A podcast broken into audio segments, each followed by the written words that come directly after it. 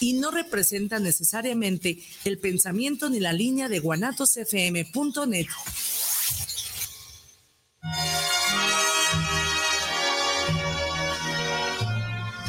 We'll meet again.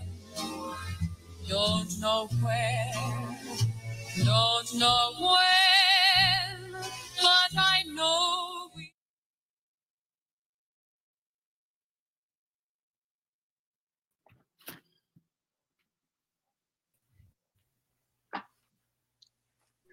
Hola, hola, bienvenidos una semana más a su cita con el terror, Cinema Macabre. A ver, ¿cómo estamos todos? ¿Sí los escucho? Laure Primero las damas. Sí, sí, sí nos escuchamos todos, creo. ¿Cómo están? Muy me bien. escuchan, me oyen, me sienten. ¿Quién decía eso? Talía. Ah, mi talis. Sí, sonó, sonó muy macabro eso. ¿Cómo estás, más aquí? Sergio, Muy bien. bienvenida. Gracias. Yo, yo sigo todo fallas positivo, ¿eh? ¿Fallas ¿En técnicas? serio? ¿Todavía? Todavía todo positivo acá de este lado. Al rato voy a tener que dejarlos, estimados amigos macabres, porque este, me voy a hacer la, la otra prueba a ver si pues ya, ya esto está negativo. Ok. Hoy, Suerte. hoy en día es, hoy en día es mejor. ¿Quién iba a pensar, no? Que hoy en día es mejor ser negativo en la vida. Yo, yo sabía que la positividad no me iba a llevar a nada bueno. Sí, Bueno, un descanso merecido, Sergio. A fuerzas, pero sí. Muy bien. Nos pues vamos dando bienvenida. Bienvenidos a todos. Ahora sí estamos presentes, eh, pues todos, aunque de lejos, pero pues cerca. Eh, pues aquí está Melissa, Chicho, Sergio y su servidor. Bienvenidos a Cinema Macabre y pues muy adecuado, ¿no? Digo, aunque esperemos que ya esté mejor nuestro compañero Sergio, pero pues vamos a seguir hablando de pandemias en el cine, parte 2. Entonces, pues bueno, este, para que vean que sí son temas actuales, ¿no? Que vean que hay con qué. Y por eso yo traigo mi mascarita aquí ya, para que nos vean. Bienvenidos. Este, estamos transmitiendo, pues, ya no voy a decir que este, desde Guadalajara, porque pues estamos en muchos lados repartidos, pero bueno, este, desde la señal de Guanatos FM, que sí está en Guadalajara, en el centro de la ciudad. Este, por aquí también estamos por varias otras eh, lugares, como por ejemplo eh, Facebook Live y también estamos en YouTube. Entonces, bienvenidos a todos. Este, vamos a hablar otra semana, ahora sí, esperemos concluir este, todo esto de la pandemia y que también la pandemia ya se acabe y todo eso, pero bueno, antes de empezar, quiero recordarles a todos eh, los números de teléfonos que tenemos aquí, por si quieren platicar con nosotros o mandarnos mensajes. Otra Por vez. favor. Sí, por favor, va a ser pandemia otra vez. 33. Aparte, anotarse a la anotarse a la película de la semana. Ah, exacto, sí. Ah, sí, cierto. Este, Sí, sí. 33 17 28 01 13. 33 17 28 01 13. Y hay película otra vez, ¿verdad?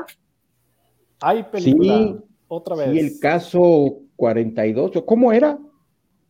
39. Esa no la he 39. visto. Platíquenme tantito. ¿Qué? ¿Alguien ¿Esa la ha visto? es la que Es se va a rifar? Sí, es la que se va a rifar en formato DVD, pero esa sí, mm, nuestros amigos de Centauros Video me agarraron en curva. Esa no la he visto. Ok. Es una película de hace aproximadamente unos 11 años. Yo creo que reciente. 10, 10 años, eh, digo, más o menos, sí, es más o menos reciente. Em, es bastante buena, es bastante buena. Creo que eh, vale la pena para el que se la lleve. Es una película de suspenso, obviamente es una película de horror. Y tiene un, para mí es de las, de las películas que no esperas nada y que tiene un, un spin-off y hay un payoff de la película eh, muy bueno, muy bueno. Es una, eh, les comentaba, es una película de 10, 11 años que tiene ya, eh, que salió y em, por ahí eh, cuando están niños involucrados en las películas, resulta que todo es mucho más macabro. Entonces, pues, en todo en la vida, cuando los niños están dando latas, son macabras las cosas. Entonces, en este caso, no se repite la historia y por ahí, este eh, caso que en inglés es Case 39, 39 eh, gira, ¿no? En torno por ahí a, a una niña, ¿no? Eh, no quiero spoilear nada, pero no es la película de la cual vamos a hablar y es la película que se van a llevar el día de hoy. eh, Expediente 39, caso 39 en español. Y, y bueno, eh, vale mucho la pena que el que se la lleve la tenga ahí para su noche de terror, para que abracen a la muchachona o la muchachona abrace al muchachón. Una de las Terror, dos. terror and chill. Pancito para el susto. Ay, qué bien. Y eso. Entonces, pues adelante más aquí con los teléfonos nuevamente. Pues sí, por si quieren eh, platicar con nosotros un rato, pues va a estar muy fácil. Y ob- obviamente también, si quieren ustedes, este, pues, eh, ¿qué será bueno? Eh, participar, ¿no? Participar en el anuncio, digo, en, en el, en el, La rifa. en el sorteo de hoy, en la rifa. eh, nada más tienen que decirnos eh, de dónde son. Obviamente, pues nada más podemos hacerlo si son de aquí, de la ciudad de Guadalajara. Y bueno, ya los anotamos y al final, pues la manita santa de Melissa va a escoger el Bravo. Manita macabra. la manita Ah, macabra. creo. La manita macabra. Ya, es mejor macabra. La más Este, macabra. 33 17 28 01 13 33 17 28 01 13 díganos por favor desde dónde nos escriben para saber quién va a poder participar en la rifa, ¿no? Perverso. Yo Muy antes de, de continuar, agradecer a nuestro macabro Puppet Master Isra en los controles, en cabina, como siempre, haciendo posible este programa, su programa favorito que ya la familia macabra supera los 101 mil, estamos festejando, superamos a más de 100 mil eh, de audiencia.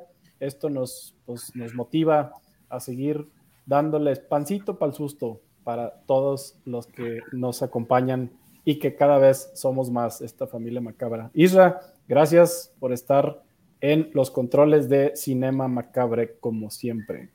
Pancito para el susto para Isra. Y, Pues vamos, Y- vamos a darle para adelante. y Este, para arriba. Y, y llegar este año a los 666 mil, ¿no? Es lo que queremos, exactamente, Sergio. Llegar a los 666 mil este año, el número de la bestia. Así que vamos por buen camino, vamos por buen camino. Pues vamos empezando, ya se nos hizo un poquito tarde en el programa. Em, ¿Qué nos gustó de la semana? Es nuestra primera sección de Cinema Macabro. ¿Qué Por ahí voy a coincidir con Masaki, creo que ¿Ah, sí? había recomendado, ha recomendado Archivo 81 que está en Netflix y justamente yo la había empezado a ver, pero está súper picón esa serie para quien la esté viendo, tiene de todo. La, Acabo de ¿la- dejar-? Acabo de dejar el episodio 5 a la mitad para conectarme. Ándale, pues. Eso, Archivo Fresquito. 81. Ya está Sí. infectado. Y, y desde hace 15 días. Pues, ¿qué, No. qué- qué les gustó de Archivo 81? Aunque no lo hayan terminado, digo, no dar mucho spoiler, porque para el que no lo ha visto, es una serie cortita, digo, creo que son 7, 8 capítulos. 8, 8 capítulos. 8 eh, de, a- de ahora por, de por ahora. capítulo. Pero luego ya Sí. los hacen así como le van recortando y los hacen de 35. Todavía Este, no, este sí, no, sí te este es de avientas una 8 horitas. Pues platíquenos, Intensas. Melissa Masaki, porque ustedes traen esta como, ¿qué les gustó de la semana? Pues trae de todo, como digo, tiene suspenso, tiene esto de los am, como clanes o, ¿cómo se dice la palabra? Como cultos. em, Sí, Tiene como footage, tiene muchos am, videos de otra persona que había estado grabando, investigando como la misma situación que este muchacho está recopilando. Eh, te pesca desde el primer capítulo. Yo creo que los primeros 15 minutos ya estás tú interesado en, en la trama y Sí. eso es pues difícil, ¿no? Para una serie americana, creo que sí es americana, eh, Sí, siento que es algo difícil porque no, no siento que le metan tanto efecto especial. Entonces es más bien la trama y el suspenso que están manejando. Sí, Eso yo ya me, pude, me gusta.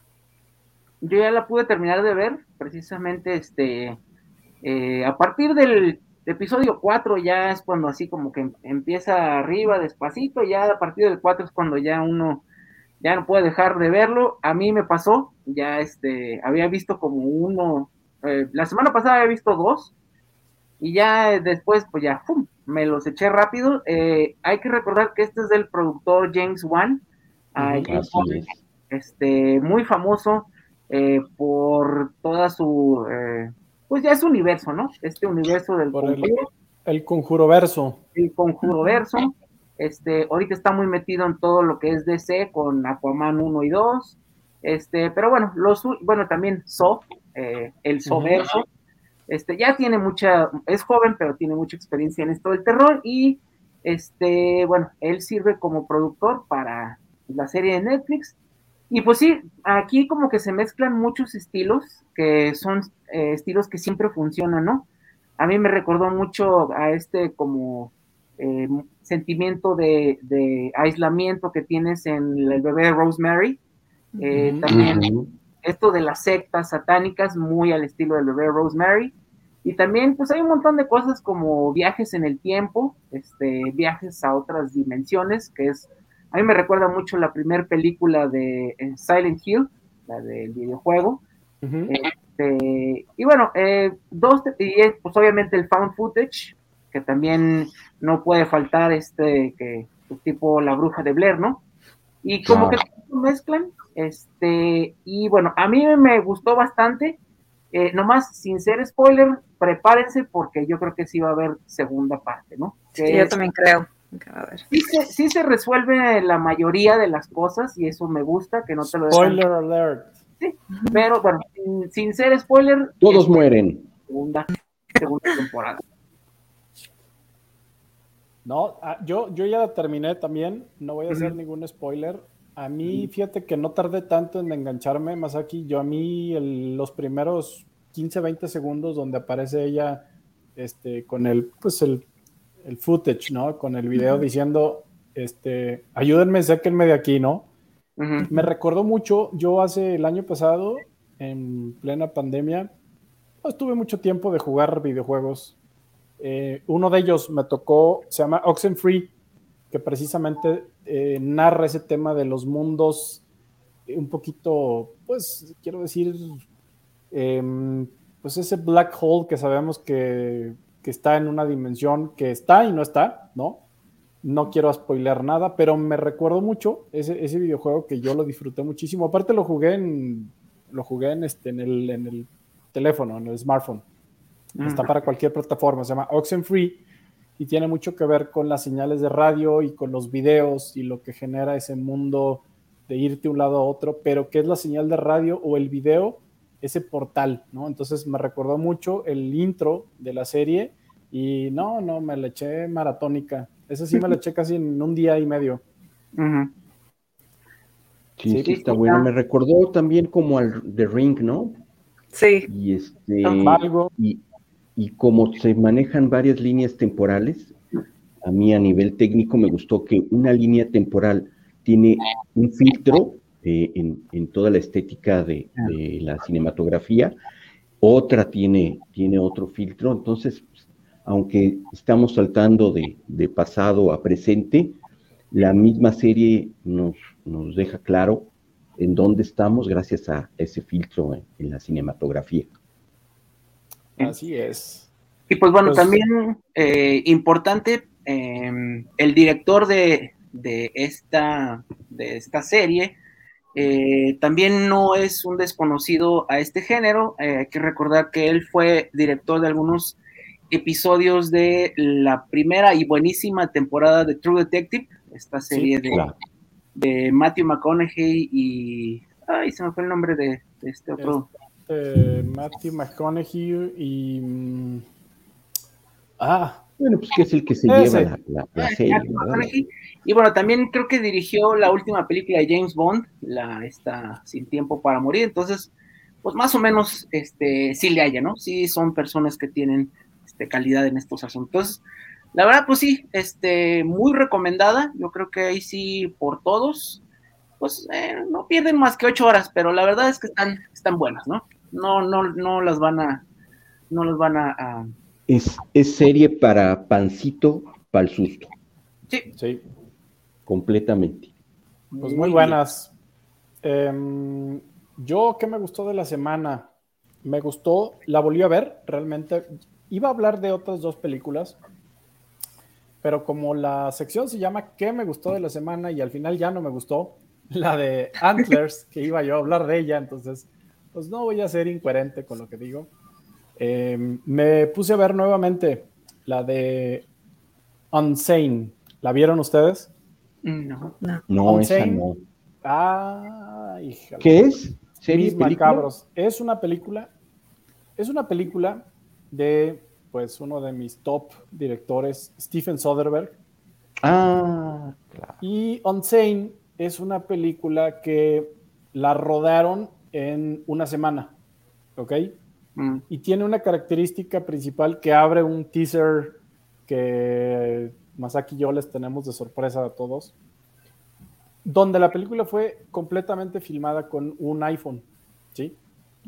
Es una película, es un thriller eh, bastante buena, te mantiene al filo de la navaja desde el principio, eh, y más ahorita que estamos en la era digital, la temática de la película es una mujer, ¿no? Al borde de una locura, eh, acosada, ¿no? Por un stalker digital, o sea, que no sabe, yo, pues hoy en día, ¿no? Cómo estamos con, con toda esta ciberseguridad y qué tan expuestos estamos, ¿no? De nuestra privacidad y de nuestra vida.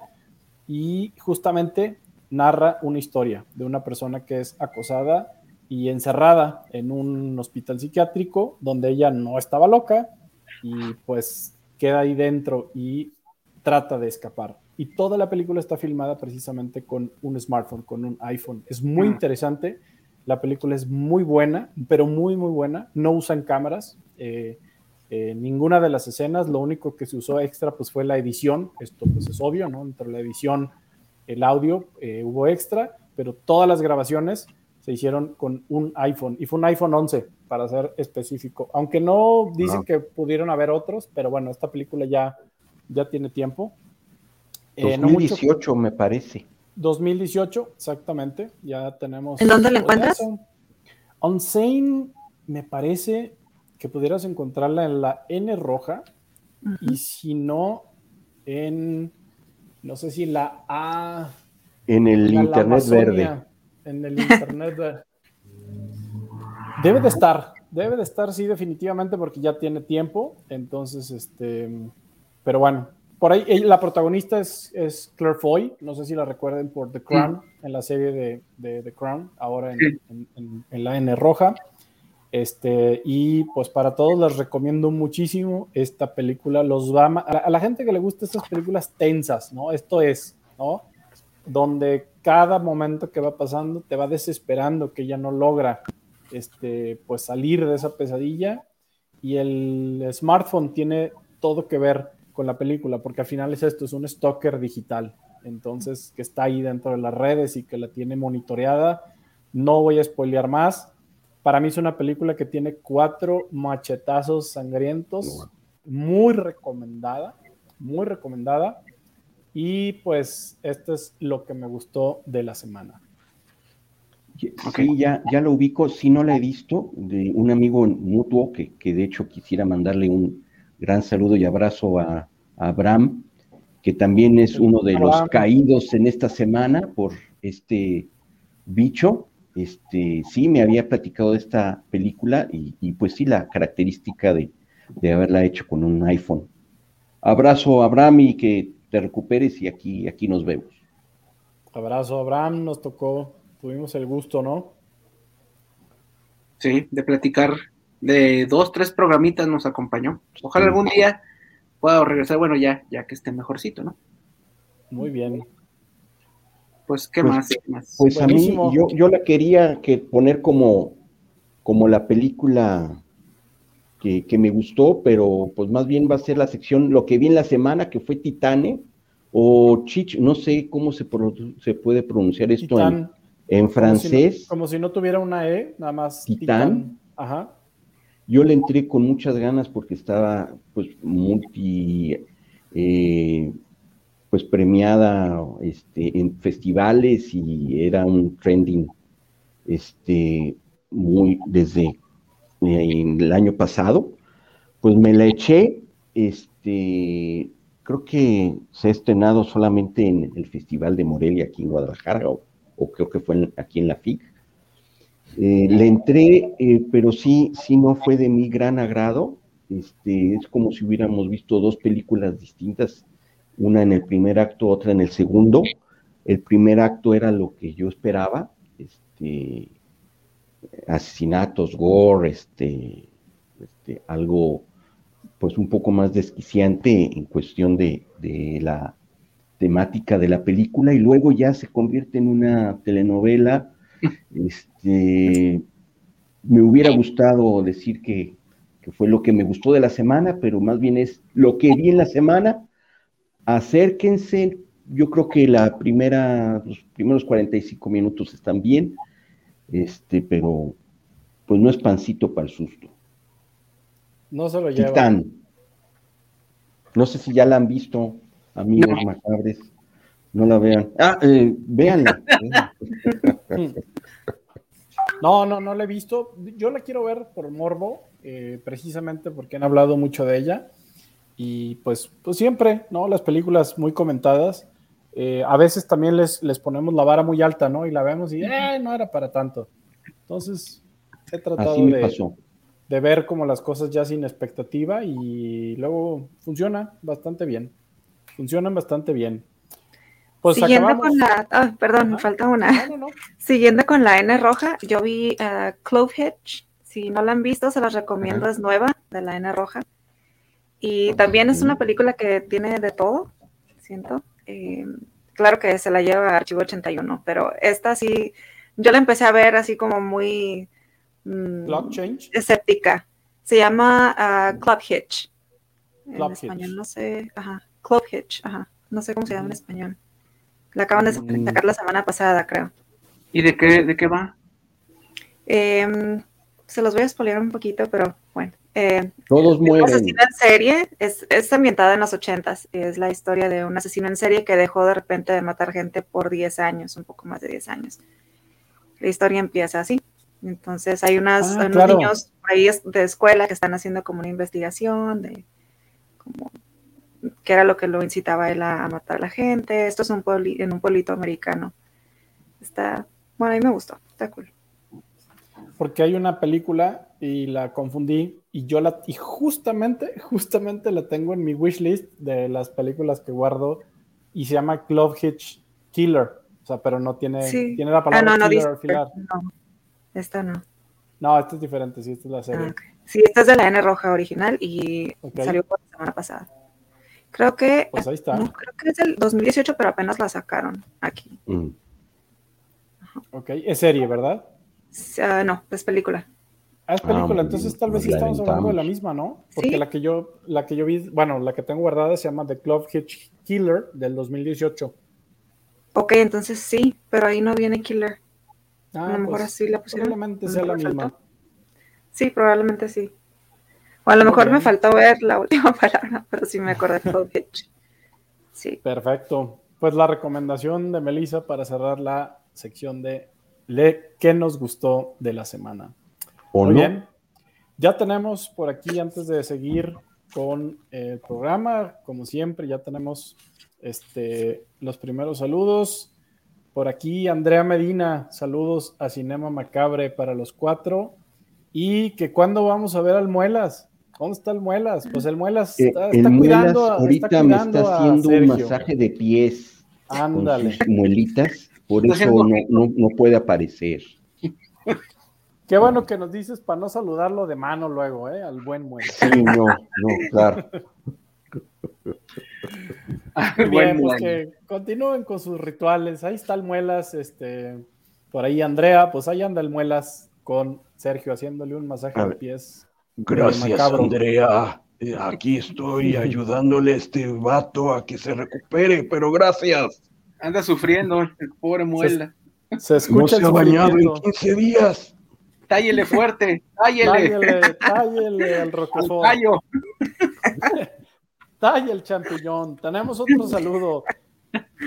Jerry ay, ay. Robles, Gerardo Robles. Saludos a Masaki, Melissa. Chicho, Serge Gracias. por este programonón terrorífico. Gracias. Y saludos al Muelas.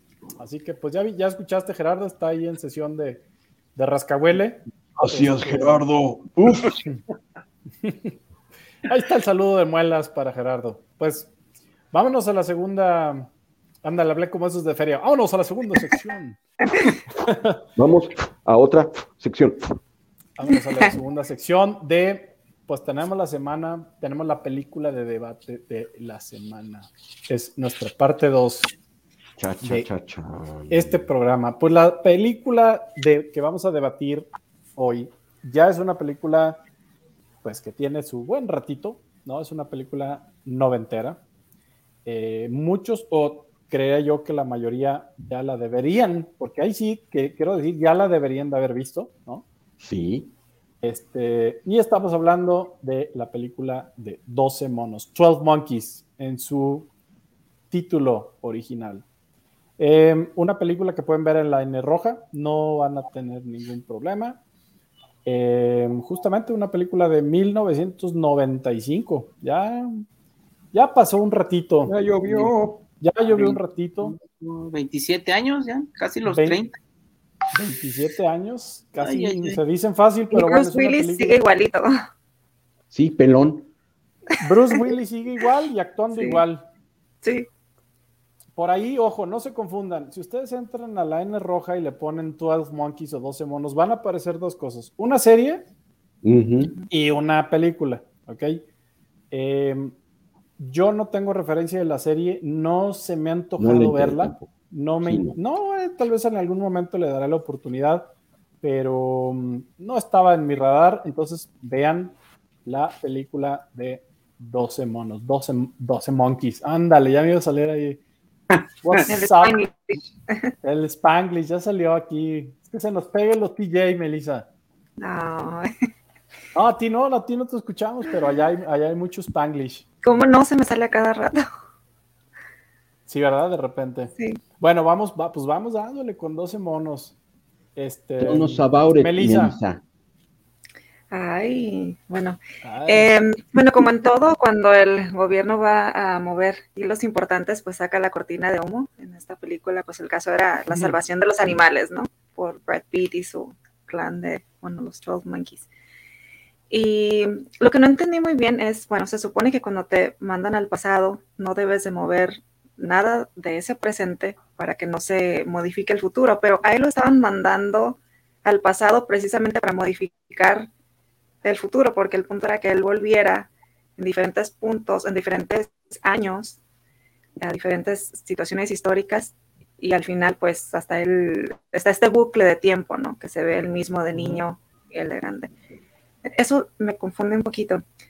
Pero Eh, recuerda, ahorita- Melissa, que ahorita te hago una eh, aclaración. eh, ah, venga. Sergio. Recuerda, Melissa, que Bruce Banner y Tony Stark nos dijo que el tiempo no se maneja así, que nuestro futuro va a ser el pasado y el pasado va a ser sí o sí. eh, You got it? Y, sí, y recuerdo, recuerdo lo que dijo el abuelo Simpson cuando se casó Homero. Si vas al pasado, no toques nada. Entonces, entonces le Oye, y otra cosa que, que se les fue ahí en el maquillaje fue que se supone que viven debajo de la tierra, ¿no? Y Bruce Willis muy bronceado de la cara y los brazos cuando se mete en la cápsula y todo lo demás súper pálido. Era polvito, era polvito. Sí, sí, sí. Es que lo metían, si te acuerdas, cuando lo iban al pasado, lo metían como una cámara de bronceado. Sí parecía la cápsula. Sí, pare- sí parecía cámara de bronceado. Este, a ver, ¿qué les digo yo? Está en mi top. No sé ni cuántas películas he visto en mi vida. Yo, voy a decir miles porque realmente han sido miles de películas. Eh, pero creo que está en mi top 50. Y esto ya, cuando has visto miles de películas en tu vida, em, creo que cuando veo 12 Monkeys por primera vez, es una película que tiene todo. Tiene una buena historia. Eh, de entrada, vamos a, vamos a decirlo, está dirigida, es una película dirigida por Terry Gilliam, que pues es un maestro, el señor Gilliam. Me paro de pie. exacto, chapeau con el maestro Terry Gilliam. Eh, entonces hace algo muy bien. Yo creo que me atrevo a decir, pues obviamente que es de los mejores trabajos que ha tenido Terry Gilliam. Tiene excelentes películas, pero pues este es un clásico de él. Y llega en un momento donde, como bien dijiste, Melissa, eh, es una cortina de humo eh, a nivel político, a nivel mundo. Y hoy en día, pues precisamente que nuestro tema son las pandemias, ¿qué tan lejos estamos, no? Nuevamente, esta realidad que supera una ficción, con la diferencia, pues, este time traveling, ¿no? Nada más de irnos al pasado. Y justamente voy a tocar el tema de, de lo que acabas de mencionar. Cuando recuerdas en las películas, eh, le decían precisamente que lo que no tenía que hacer era tratar de evitar que lo vieran, ¿sí? Que lo vieran o que no se saliera del plan, que el plan eh, vamos, no vamos a spoilear porque forma parte del, de la sinopsis de esta película. Bruce Willis, eh, pues para los que no la han visto, que sería raro, pero bueno, puede que alguna persona ya, de estos más de 100 mil eh, radioescuchas macabros, alguno de ustedes no la hayan visto.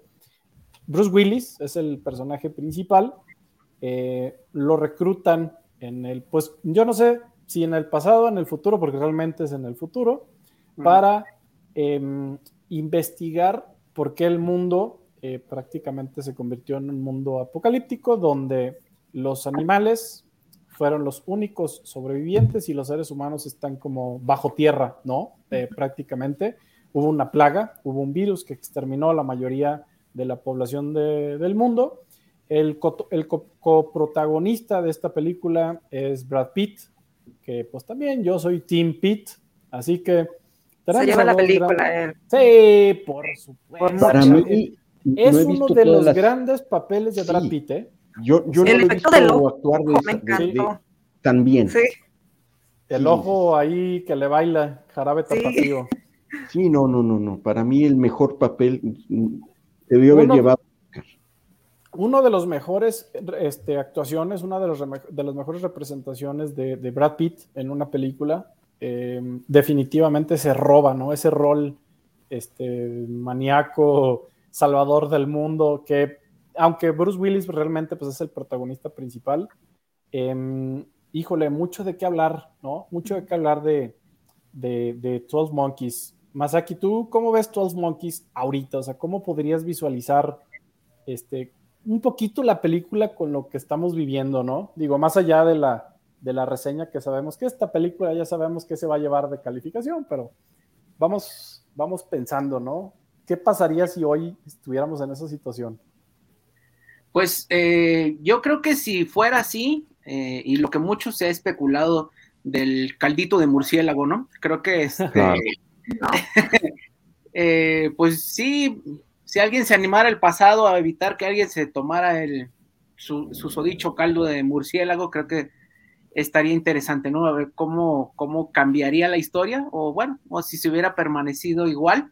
Este, es de esas películas que sí tienes que ver más de una vez, que sí merecen más de una vista, porque al principio estás así como que muy lampareado, muy desubicado, eventualmente entiendes qué pasa, este, pero sí es, eh, a mí me parece, y más para las, eh, sin ofender pues a las audiencias de ahorita, que las películas son como que un poquito más explicadas en todo el sentido. Aquí sí te deja como que muchas cosas como más al aire que tú como eh, este, audiencia, ¿no? Como espectador, ya con tu propia experiencia tienes que ir hilando, ¿no? Sí te lo deja este, más o menos claro para el final, pero sí hay cosas que son eh, dignas de interpretación de cada uno. Yo creo que cada quien va a tener como que una idea muy diferente. Y a mí eso se me hace importante en las películas, ¿no? Que no te lo ven como que todo este, tan digerido en la boca. Y eh, bueno, a mí me gusta mucho como esta estructura como pues fragmentada, ¿no? Este, porque sí son varias, son dos historias en, en dos momentos temporales, pero aún así no se cuenta de forma lineal, ¿no? Tienes que mucha atención para al final este, entender la revelación y pues sí, o sea, tiene eh, aquí eh, uno de los, de los grandes papeles de Brad Pitt, yo también coincido, sin duda. eh, pues Bruce Willis, pues es Bruce Willis, ¿no? Él siempre hace lo mismo, siempre es su misma manera de actuar, pero que, creo que lo importante pues es tanto la dirección de, Terry Gilliam y la actuación de Brad Pitt, esas sí son, a mí me parecen imperdibles. Y bueno, un dato que quizás muchos que son fan, eh, fans o conocedores de la película, fanses, fanses es que está basado en un cortito francés que se llama La Jetée, no sé si lo pronuncié bien. bien pronunciado, ¿eh?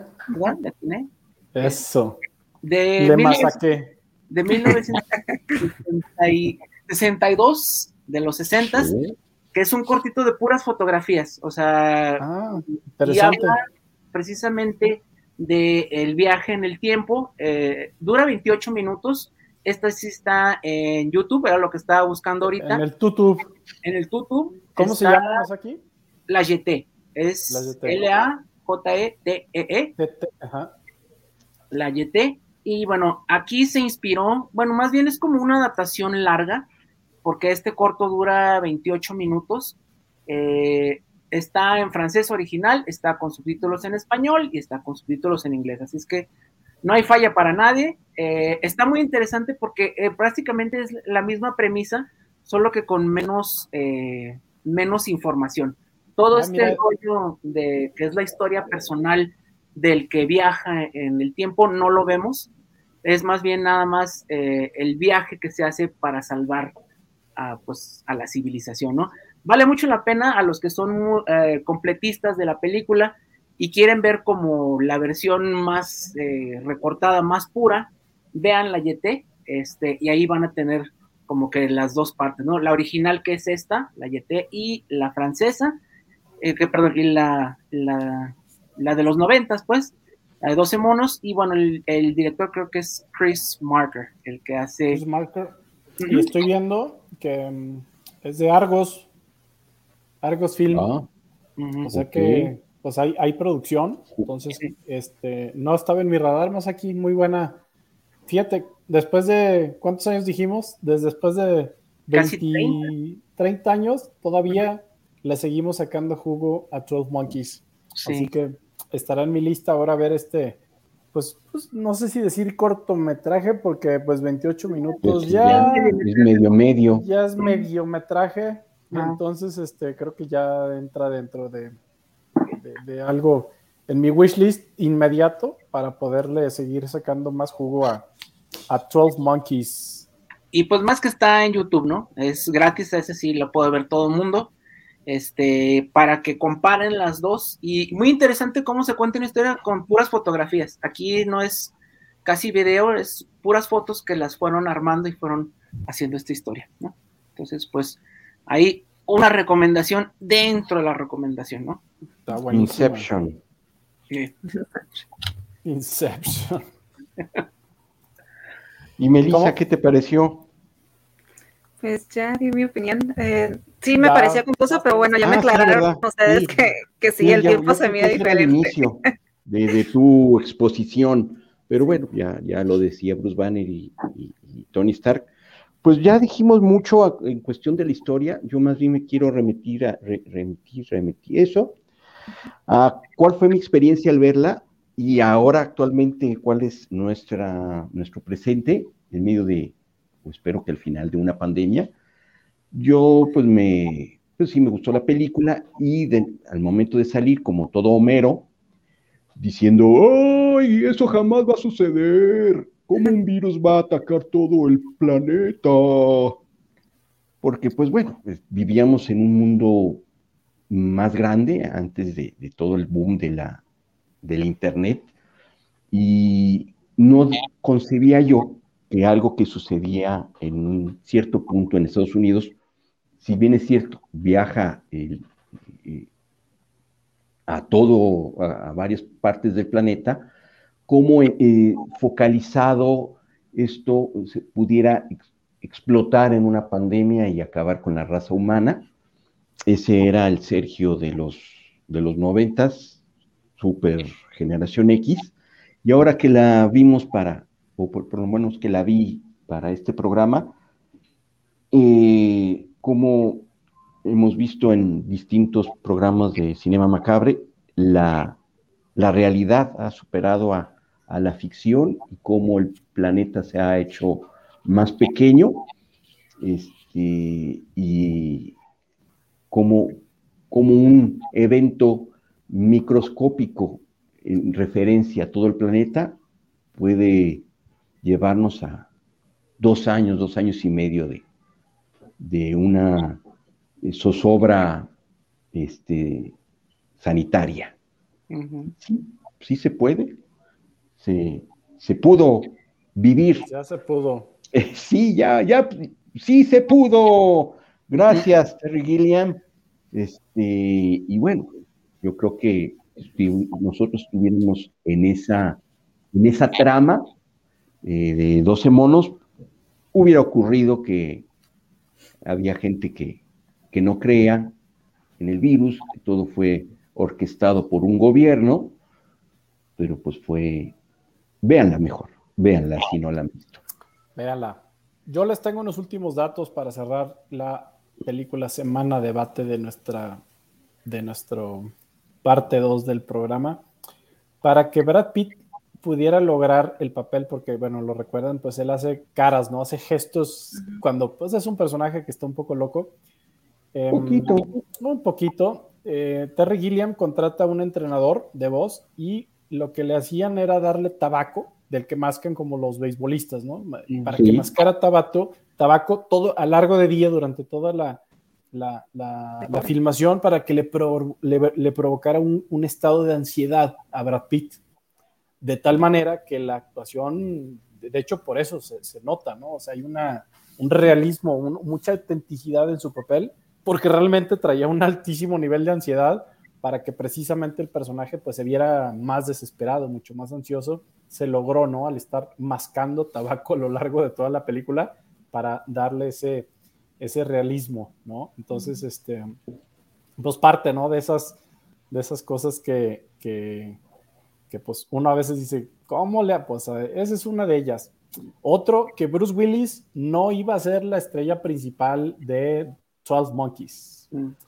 El primero en la mente de eh, Terry Gilliam era em, el tema era ay, se me olvidó era Jeff Bridges Ok. Oh, El dude. sí, claro, el el Pues sí, dude, sí lo veo, ¿eh? Sí lo veo. sí. Y, y tiene el estresado. rol de Cole no era Cole Jeffrey Cole este pero bueno Jeff Bridges fue justamente la primera opción para Terry Gilliam de el protagónico que pues al final lo recibe em, Bruce Willis Em, justamente, pues bueno, al final se queda y creo que le queda bastante bien, ¿no?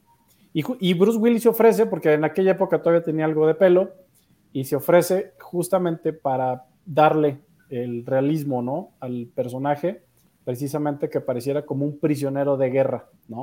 Entonces, hay muchas cosas atrás de esta película que pues vale mucho la pena eh, rascarle, así que, pues larga vida a 12 Monkeys. Ah, y por último, esta es, esta es bastante buena.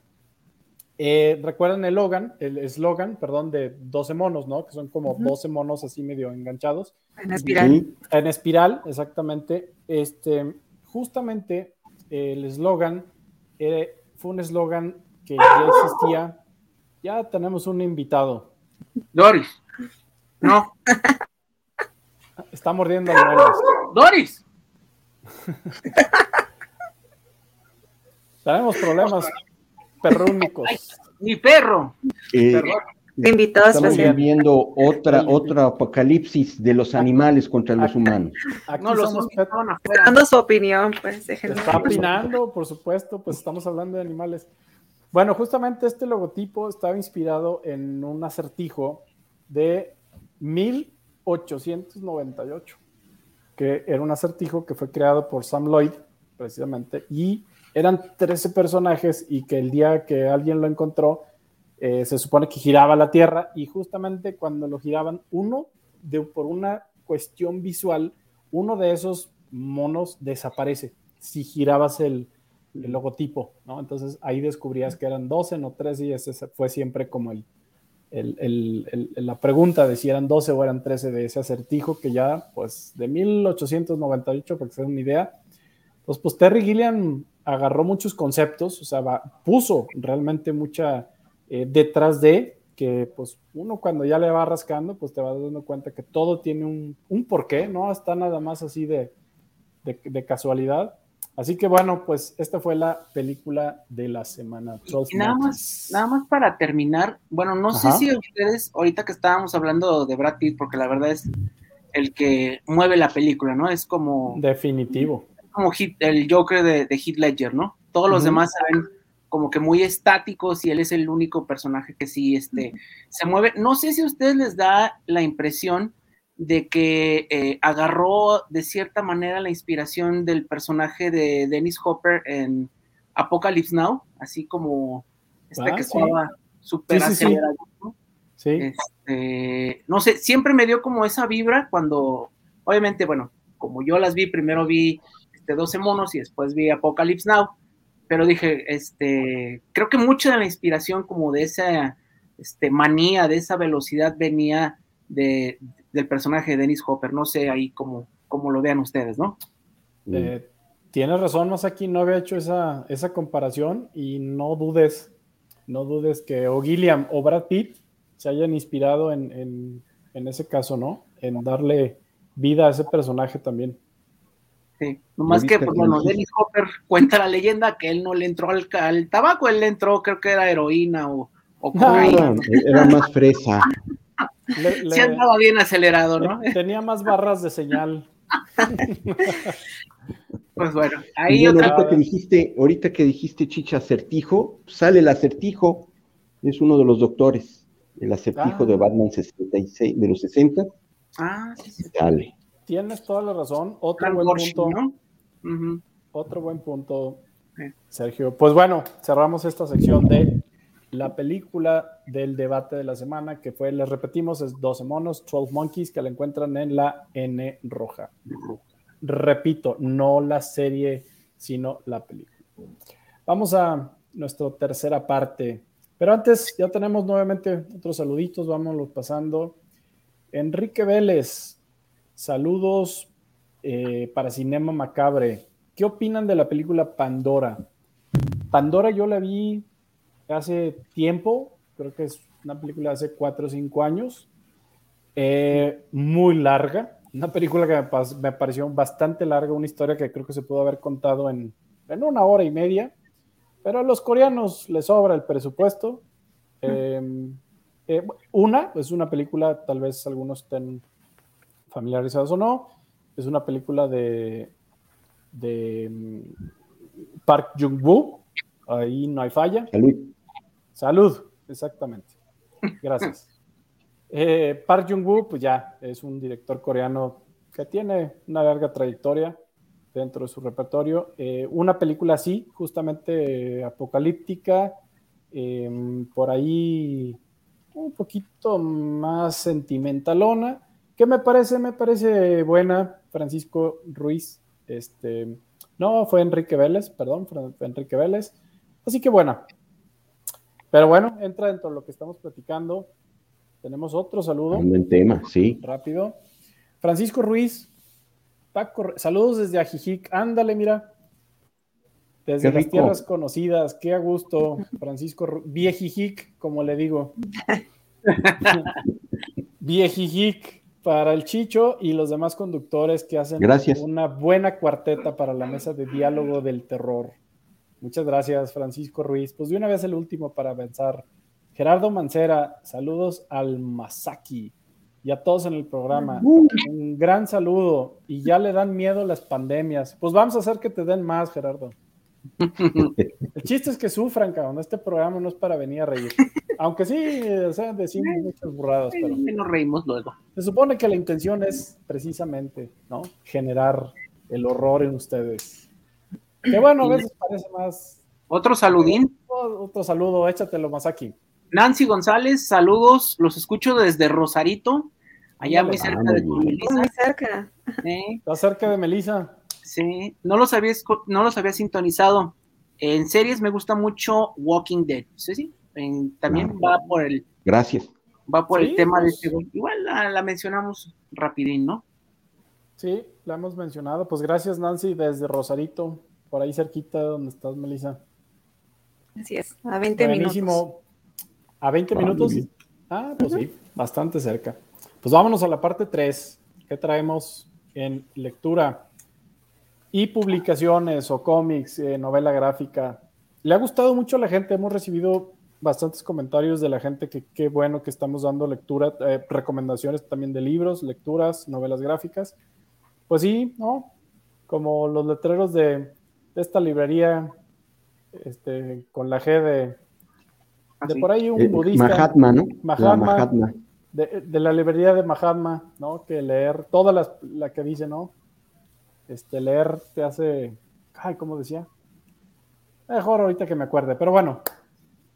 Masaki, Melissa, ¿qué, qué traen? Pues yo tengo uno muy bueno eh, que ha causado mucha polémica. Me imagino que ya han oído hablar de él. Se llama Los Ojos de la Oscuridad, del año 1981.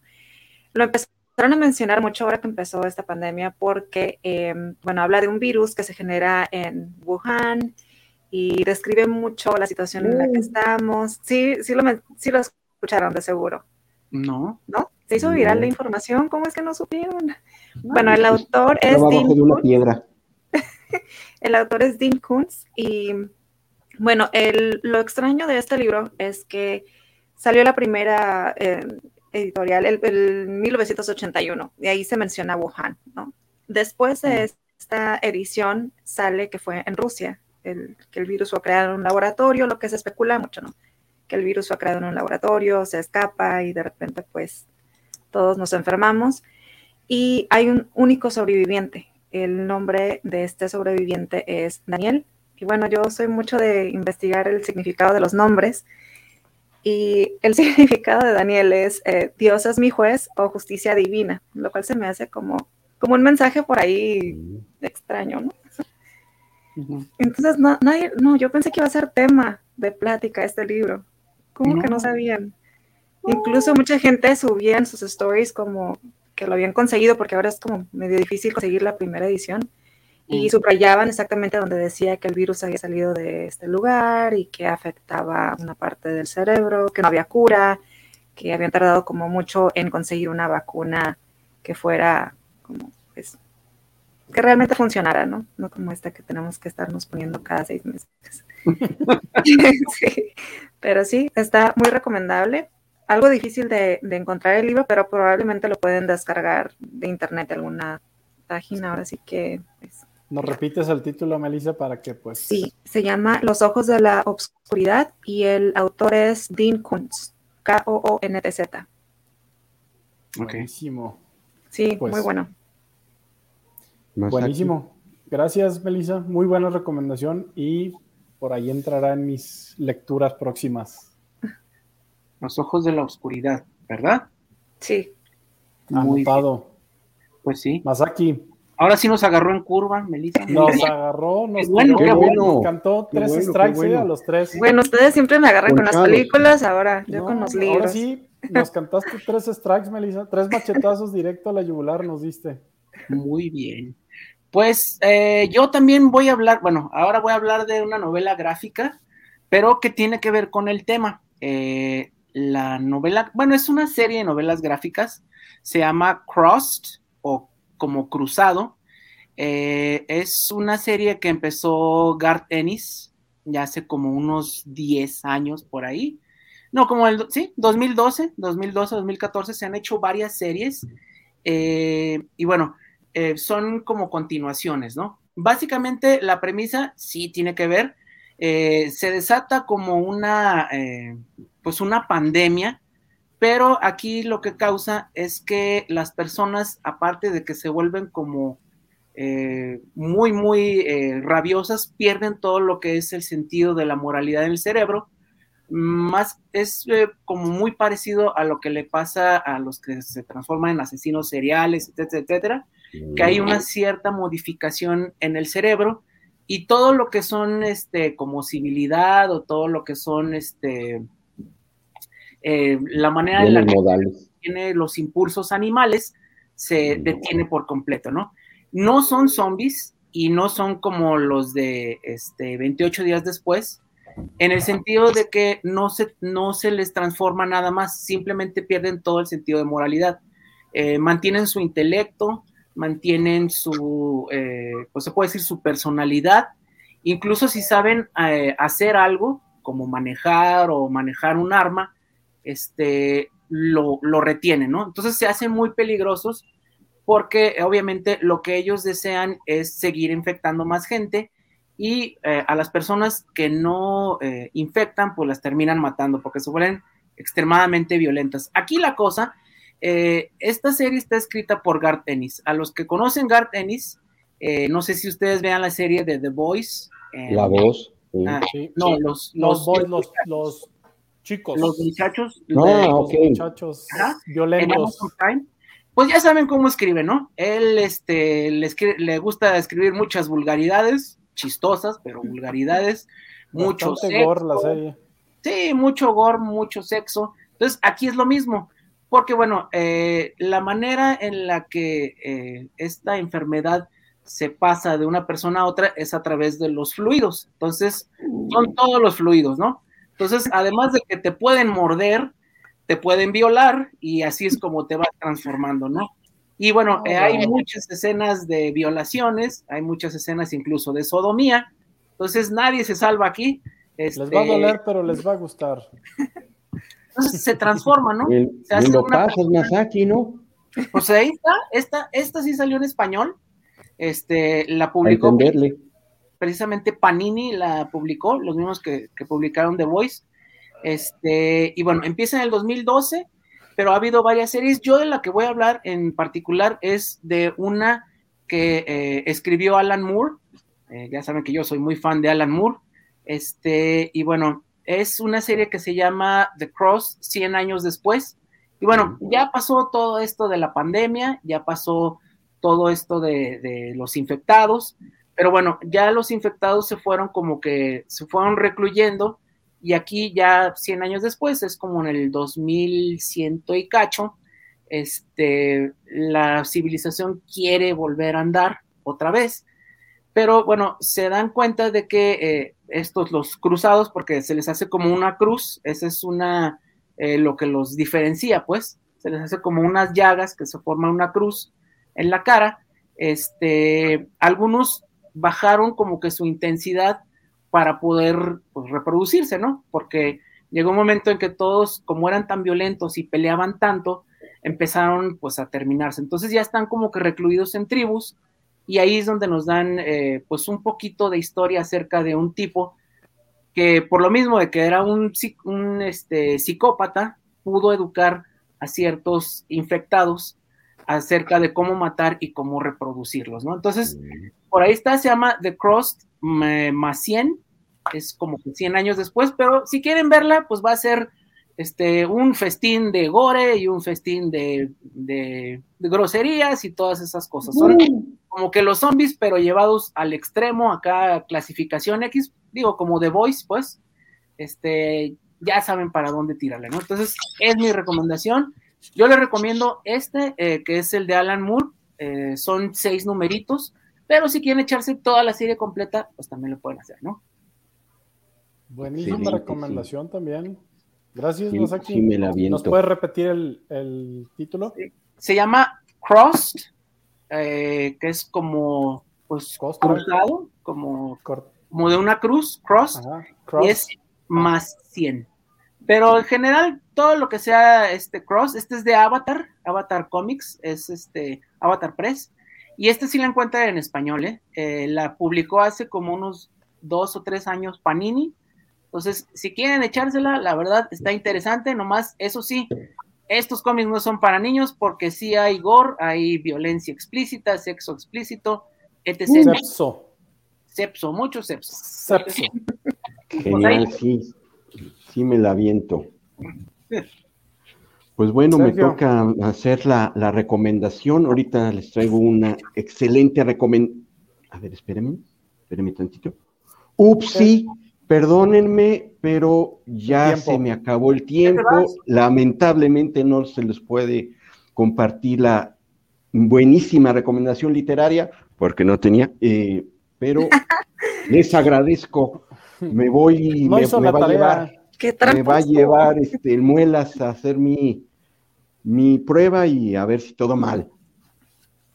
Te, te deseamos mucha negatividad. Mucha negatividad. Se los Es correcto. agradezco, amigos, y excelente cierre de, de programa. Nos dejaste ahí con la duda, Sergio. Sí, Por ahí, el Muelas, lo veremos El- la próxima semana. nos vemos gracias, y que descansen en pants.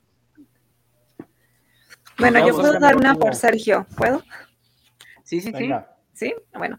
eh, tengo varios de este autor, es de mis favoritos, se llama José Carlos Somoza. Em, creo que aquí en México no se consiguen muy fácil esos libros, pero tú, Chicho, que andas por las Europas de repente, allá puedes conseguir. Em, no sé si se puedan descargar, pero si no, pues internet que nunca se raja, los puedes mandar pedir. Es un de origen cubano, naturalizado español, y maneja el suspenso de una forma, yo que soy muy visual, este hombre te hace imaginarte la escenografía completa. Eh, te mete en la historia en las primeras hojas que estás leyendo. Eh, maneja mucho lo que es como esoterismo y, y, mm, criminología. Súper interesante. En particular voy a recomendar un libro que se llama La Dama número 13. Es la historia de un hombre que es pues, un profesor de literatura que tiene un sueño recurrente.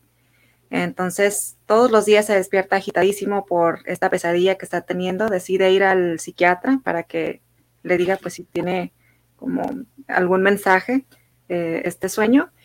Total que resulta que son crímenes que sí se están cometiendo en vida real. Todo lo que él sueña es algo que se está eh, cometiendo en vida real. Muy interesante. Eh, repito, el autor es José Carlos Somoza y cualquier libro de él es muy recomendado. Oye, buenísimo. ¿No lo habían escuchado tampoco?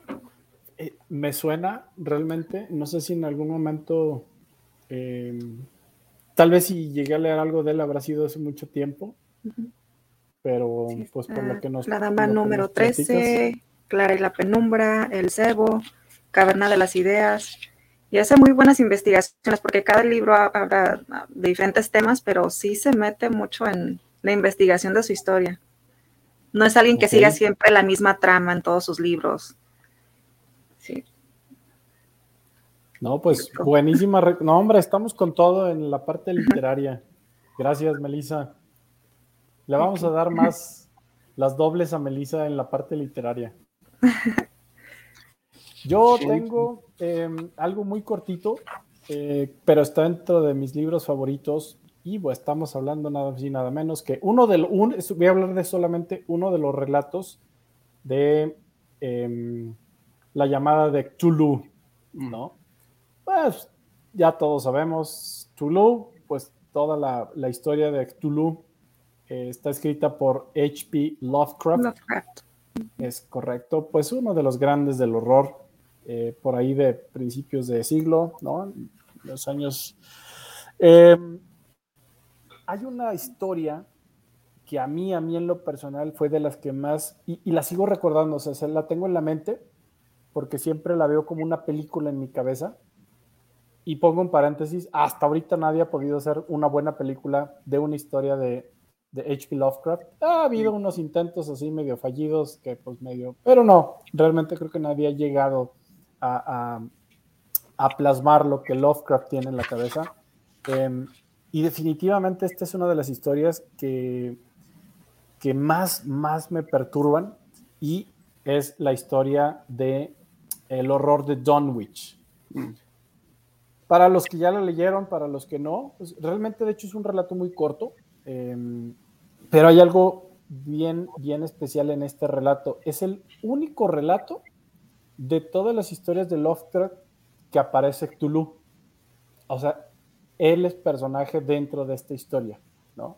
Y pues para muchos de los que no saben es como siempre el mito de ese mal, ¿no? Engendrado, que es como el mayor nivel de maldad. Este es un monstruo gigantesco, así como un tipo, pues, ¿qué será más aquí? Como un tipo calamar gigante, ¿no? Este, Sí, bueno, Sí. tiene sus tentáculos, sus tentáculos alitas. Alitas, este, colmillos. Entonces, bueno, en fin, esta criatura pues es eh, eh, parte principal de este, de este relato que se llama El horror de Dunwich. Em, el título original es The, The Dunwich Horror. Y eh, justamente narra la historia y me recuerda mucho más aquí, digo, no sé, Melissa, si ya también lo leíste, esta parte me recuerda esta historia mucho a los capítulos de los últimos de Resident Evil en los pueblos, ¿no? Porque justamente esta historia está narrada en un pueblo donde pues por ahí, que es Dunwich, Massachusetts, y justamente ahí la gente, estos tipos Resident Evil, donde esconden, ¿no? Un horror. Y pues hay un reportero que quiere pues, saber la verdad de qué es lo que está pasando, acontecimientos de personas desaparecidas y pues va a investigar. Es una historia muy buena, es una historia muy cortita, la van a leer en, híjole, 10 minutos, es una historia corta que forma parte de las narrativas de H.P. Lovecraft, pero quiero recomendar este en especial. Compren el libro donde tienen todas las, todas las historias completas, pero cuando lleguen a esta, quiero que pongan especial atención. Es una muy, muy buena historia. Repito, es de la llamada The Call of Tulu o la llamada de Tulu, y la historia es en especial el horror de Dunwich. Dunwich. Y pues esa fue mi recomendación literaria. Como siempre digo, lean para que no se contagien de enfermedades textuales. También hay audiolibros para quienes les da flojera leer, también hay audiolibros. está interesante, Melissa, fíjate que estaría interesante escuchar esta en audiolibro. O sea, me gustaría ver cómo narrarían esta, esta historia. Este, fíjate que no suena nada mal. Pues bueno, terminamos. Vamos, ah, qué rápido se nos pasó el programa. Se nos está pasando y todavía nos falta un poquito. Em, pues vamos ahora sí que en el medio tiempo y tenemos saludos. Por ahí, ¿quién nos faltó de los últimos? Juan Alberto Hernández, saludos desde Tlajomulco para los cinemas macabres con muy buenas recomendaciones y dice que el terror imponga. Es correcto. Y por ahí no sé si lo quieras decir, Melissa, Masaki, tenemos uno más. Masaki. Valentín García, saludos de la colonia San Marcos. Saludos a los maestros del terror y la mejor vibra y todo negativo para el mundo. este saludo está muy bueno. Gracias, Valentín. Desde la colonia San Marcos, no sabemos dónde está la colonia San Marcos. Y bueno, ahora somos los maestros del terror. ¿Qué tal, eh? ¿Eh? Ahí la llevamos. Buena vibra negativa para el Muelas. Pues allá anda el Muelas, ya le quitaron su chamba de masajeador de pies. Este, y fue a cuidar al buen Sergio para que salga negativo en su, en su prueba del bicho. Del bicharraco ese. El bicharraco que todos hemos pasado. Pero bueno, em, yo voy a hacer, porque vamos al capítulo 4 del programa que es videojuegos. Lo voy a hacer muy rápido porque aparte ya nos comimos casi 15 minutos del programa. A estas horas ya deberíamos estar hablando de las películas de la semana. El programa, el programa. El juego que tengo para recomendar el día de hoy es un juego que eh, a mí me gustó muchísimo y se llama Little Nightmares. Pues yo podría traducirlo como pequeñas pesadillas, ¿no? ¿Cuál es la historia de Little Nightmares? Es una historia muy buena. Realmente podríamos hacer hasta una novela gráfica de este pequeño videojuego. Que lo haces muy. Es un, es un videojuego que lo vas a terminar en, híjole, 5 horas, 6 horas, 8 horas sacando todos los side stories, porque hay como unos niños medio extraños, así un poquito. Otra vez vamos a la fórmula, ¿no? Los niños siempre tienen el horror dentro y son unas criaturas este, unos pequeños engendros. Pues está este engendro eh, donde despierta de una pesadilla, así, tal cual, así inicia el juego, él está acostado, está tirado en el piso y como que despierta, ¿no? De una, de una, pesadilla, de una pesadilla y todo eh, lo arrastra, ¿no? A un mundo muy oscuro, justamente, ¿no? Cae en el agua, sale y justamente toda, toda esta historia se va desarrollando en escenarios eh, realistas, es pasa por una escuela, una guardería abandonada y hay como cabezas de muñecas rodando y luego va pasando por un área donde están como unos unas personas comiendo, pero son gente extremadamente obesa comiendo pedazos de carne que te hacen como una alusión a que parece que están comiendo carne humana, ¿no? Eh, un poquito, si vimos o si recordamos el viaje de Chihiro, ¿no? Cuando todos ya se convierten así en cerdos y están comiendo. Puercos. Exacto, ah, bueno, así, pero en un ambiente muy oscuro, sumamente oscuro. La- realmente el juego es, es un juego que el 90% del juego está totalmente en la oscuridad o en zonas eh, muy, muy oscuras. Y tiene uno de los mejores payoffs, tiene uno de los mejores finales, a pesar de que no es un juego largo, es un juego que les comento en 5 horas lo pueden terminar, lo encuentran en todas las plataformas de videojuegos. Es una historia que el final vale mucho la pena, mucho, mucho la pena completar este juego. Eh, van a pasar bastantes sustitos en este juego, de los que te pegan de brinco. Eh, es un gran soundtrack y repito, es un juego que se, que se desarrolla completamente en, en- en zonas muy oscuras y, y esto lo hace pues al final eh, un juego muy macabro. Así que es mi recomendación del videojuego. Ya salió hace tiempo, es un juego que salió hace mm, unos cinco años aproximadamente, cuatro o cinco años. Ya hay una segunda parte, no he terminado la segunda parte, que también salió hace como dos años, Little Nightmare 2. No va tan bueno como el primero, y esta es mi recomendación de la semana, Little Nightmares. Para que quieran pasar una pequeña historia, las pequeñas pesadillas con este niño macabro. Así que, pues bueno, pues vámonos, como dice, ¿no? A lo que nos truje Chencha. Muy bien. Las películas de la semana. ¿Qué tenemos Parte por ahí? Vamos en la Um, parte 5. Bueno, yo vi la de Last Man on Earth um, de 1964, una película blanco y negro. Em, ¿Alguien de ustedes ya la vio? Sí, Muy, muy tipo como la de Soy leyenda de Will Smith. Em, me gustó, bueno, la, la fotografía de la película es muy buena, este efecto, bueno, eh, ya ven que las películas blanco y negro es muy difícil lograr este efecto de con- contraste, ¿no? Que te dé la sensación de que "Ay, esto es rojo aunque no estés viendo el color. Siento que en esta película está muy bien logrado.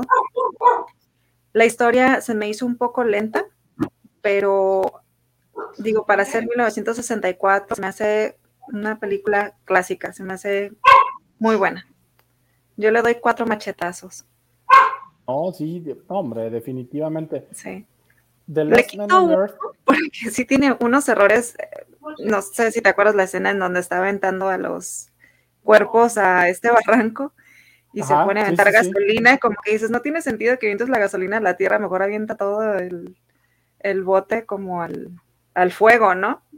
ajá. Y sí tiene una que otra cosa como que se les fue ahí el. el, el- Digo, tomando en cuenta eh, en el año que fue filmada, ¿no? También, este, pues creo que tiene, es un clásico, realmente es un clásico. Y sabes qué, Melissa, por ahí también salió una serie que yo la vi, se llama The Last Man on Earth, Sí. que, sí, hay una serie. que retoma eso. Ah, mucho que desear, definitivamente mucho. Es más, creo que por ahí ya cancelaron la segunda temporada. No estoy muy seguro si va a haber segunda temporada. Debería de, porque la historia la dejaron a la mitad, pero creo que no, pues no dio lo que, lo que creían que iba a dar, ¿no? Es Este, como decíamos, A la hora de tratar de mejorar, tratan de mejorar una película que no necesita que le mejores nada. eh, Es bonita así como es. Ajá. No, y que se quedara con ese clásico, eh, creo que era, hubiera sido más que suficiente. Ah, no, pues siempre quiere más. Y pues por ahí le metieron esta serie que para mí no vale la pena. De verdad van a perder 10 horas de su vida, porque yo sí las perdí. 13, no me acuerdo, son como 13 episodios. Tenías la esperanza no- de que se pusiera mejor. era como un sub y baja. Este, definitivamente la película que nos planteas, Melissa, pues es un clásico. The Last Man on Earth, pues, pues simplemente es de lo mejor que hay de- del género. Y por otro lado, la, de- la, la serie es el opuesto, ¿no? Es de lo Sí. peor que puede haber en ese. Y pues no, no la pierdan, no, la- no pierdan su tiempo. Vean la que les está recomendando Melissa. Sí, mejor. Sí- ese está en mejor. YouTube, ¿no? Si- según yo recuerdo. Está en YouTube, la van a encontrar en YouTube. Ahí está. Otra de las mejores. gratis y todo. Y de agrapa, hasta una patada en espinilla, si me la dan gratis está bien. Regaladas hasta las patadas. Regaladas hasta las patadas en espinilla. Masaki. Pues yo tengo otra. Esta es ochentera, lo que le sigue. Eh, se llama La Noche del Cometa, ya empezando con el título, ¿no? Este cine B, aquí no vayan a esperar altísimos valores de producción ni nada, hasta el título, ¿no? Sí, se oye como esos este, películas de los 50, ¿no? La Noche del Cometa, Night of the Comet, es de 1984. Este, la verdad no recuerdo pues los directores, pues ni las actrices no son muy conocidas. Este, creo que una salió en una de esas películas de terror, una que se llama eh, Shopping Mall, o sea, de, shopping de cortar, no, no de comprar. Y este, y otra salió en una que se llamaba eh, The Last Starfighter. Y bueno, eh, la noche del cometa empieza precisamente con eso, de esas películas este, medio apocalípticas que se supone que cada 65 millones de años pasa un cometa, tipo el cometa Halley, pero este es como que con una, este, una órbita más grande. Y bueno, lo que decían es que pues causaba muchos problemas, ¿no? La última vez que pasó, obviamente, pues la humanidad pues ni siquiera estábamos en pañales, ni siquiera Chango sabía, entonces este, no había pasado absolutamente nada. Se dice que este cometa fue el que causó la muerte de los dinosaurios, etcétera, etcétera. El caso es que este va a regresar y nuestros personajes son dos hermanas de esas este, chicas eh, de Los Ángeles de los ochentas, ¿no? Que pues sin oficio ni beneficio andan buscando novio, este, no tienen trabajo, no tienen dinero, etc. Entonces, el caso es que este, todo el mundo está bien paniqueado porque obviamente saben que esa noche va a pasar pero pues ellas no, ellas están eh, en otra onda. Este, la hermana mayor, que es la actriz principal, trabaja en un cine de esos este, ya ruinosos, vendiendo palomitas rancias y lo que sea. Y bueno, el caso es que efectivamente este, pasa el cometa y ellas, eh, no recuerdo por qué no les afecta, creo que estaban dentro del cine, pero a todas las personas que estaban viendo el cometa, por eso pues no vayan a verlo cuando estas cosas pasen, este, unas se transforman en polvo, así, polvo, tierra, ladrillo, ¿no? Acá polvito rojo, y los que no se infectan de una manera pues muy peculiar en la que se vuelven como medio zombies, ¿no? Técnicamente pues no son zombies porque nadie los muerde, nadie los muerde ni nada, pero bueno, se transforman en zombies siguiendo esa vieja tradición de los cometas espaciales y bueno, pues ahí empieza la aventura, ¿no? Obviamente en el, transcurso de la historia se van encontrando con otros personajes que también se salvaron, pero bueno, esta es pura diversión de los ochentas, ¿no? Yo creo que esta fue de las primeras películas del género que vi y la verdad es que me dejó traumado, este, en el buen sentido, ¿no? Este, de eso de que, ay, ojalá me pasara, de que, pues las muchachas eh, van a un mall, de esos malls muy grandes de los ochentas, en Los Ángeles y se compran todo lo, bueno, agarran todo lo que quieren, ¿no? Este, ¿De qué año es la película? Del 84, precisamente, o sea, en el, en el, en la época más alta. ¿Eh? Yo tenía un año. Todavía no nacía.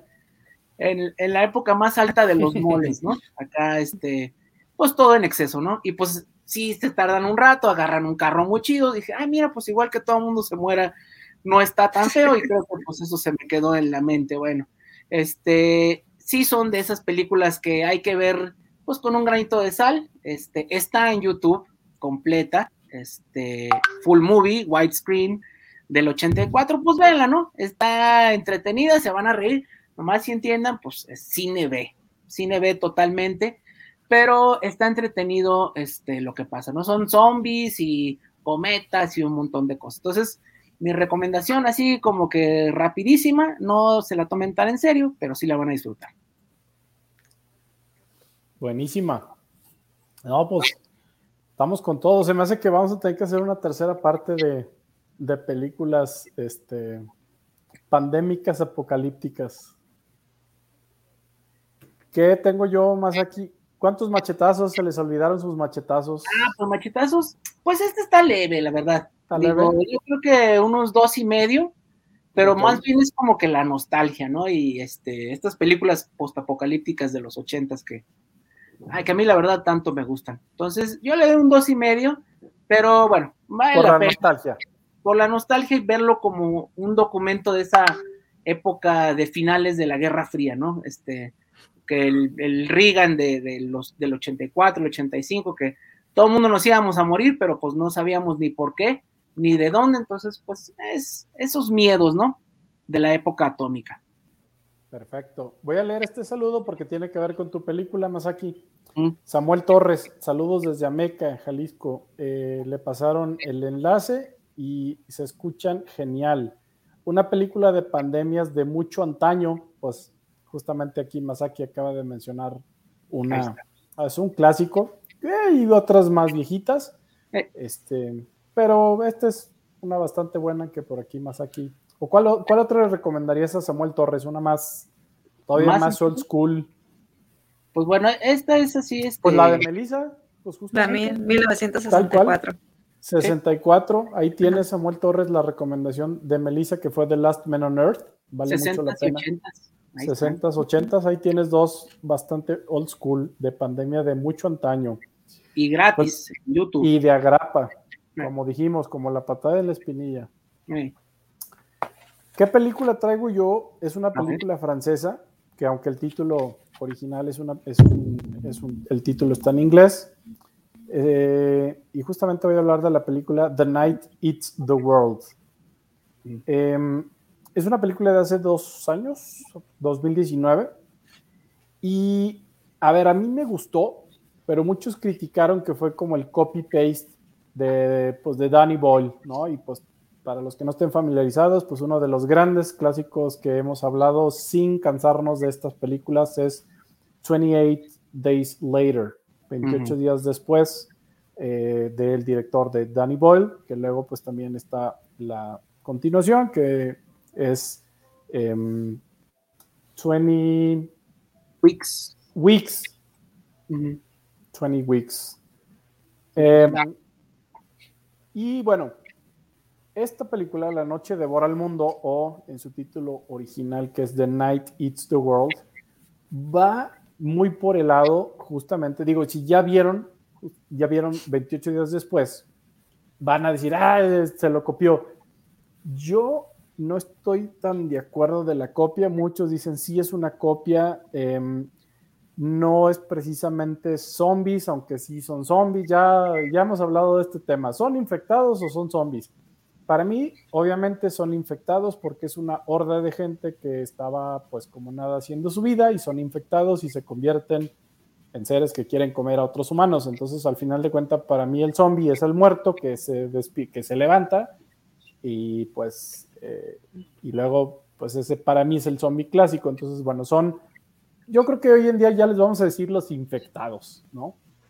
Y justamente pues trata de eso y es muy al estilo de lo que sucede en 28 Days Later, un cuate que quiere ir a visitar a su exnovia para recuperar sus calzones y su tele y su guitarra y, y el, y el chango y la mascota y todo y resulta que cuando llega a la casa de la novia pues hay una horda de infectados este, y se queda en un cuarto y cuando despierta al día siguiente todo el mundo está muerto.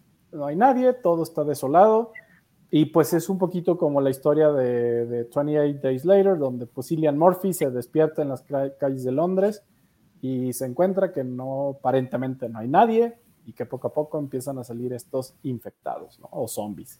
Entonces, desde este punto de vista, eh, esta película pareciera, sí, pero hay un pero. La premisa es muy interesante porque al final aquí está más enfocado no en lo que sucede, como pasa en 28 Days Later, es, quieres saber, ¿no? Todos nos hacemos la pregunta, ¿qué pasó? ¿No? O sea, ¿por qué todos se infectaron y cuál es el, el detrás de la historia del por qué al final toda la población está desaparecida?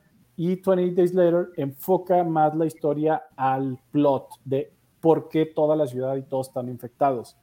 Y en este caso va enfocada totalmente al personaje, a la supervivencia del personaje en este mundo, pues, de infectados, de un mundo postapocalíptico. Y esto es lo muy atractivo de esta película, que es lo que para mí hace la diferencia de 20 Days Later. El enfoque es a la, a la historia del personaje, a sobrevivir este mundo. Independientemente, porque ahorita también lo recuerdo, es una película que como que al final dices, bueno, ¿y por qué? ¿Y por qué todos están infectados? ¿Y por qué, qué pasó?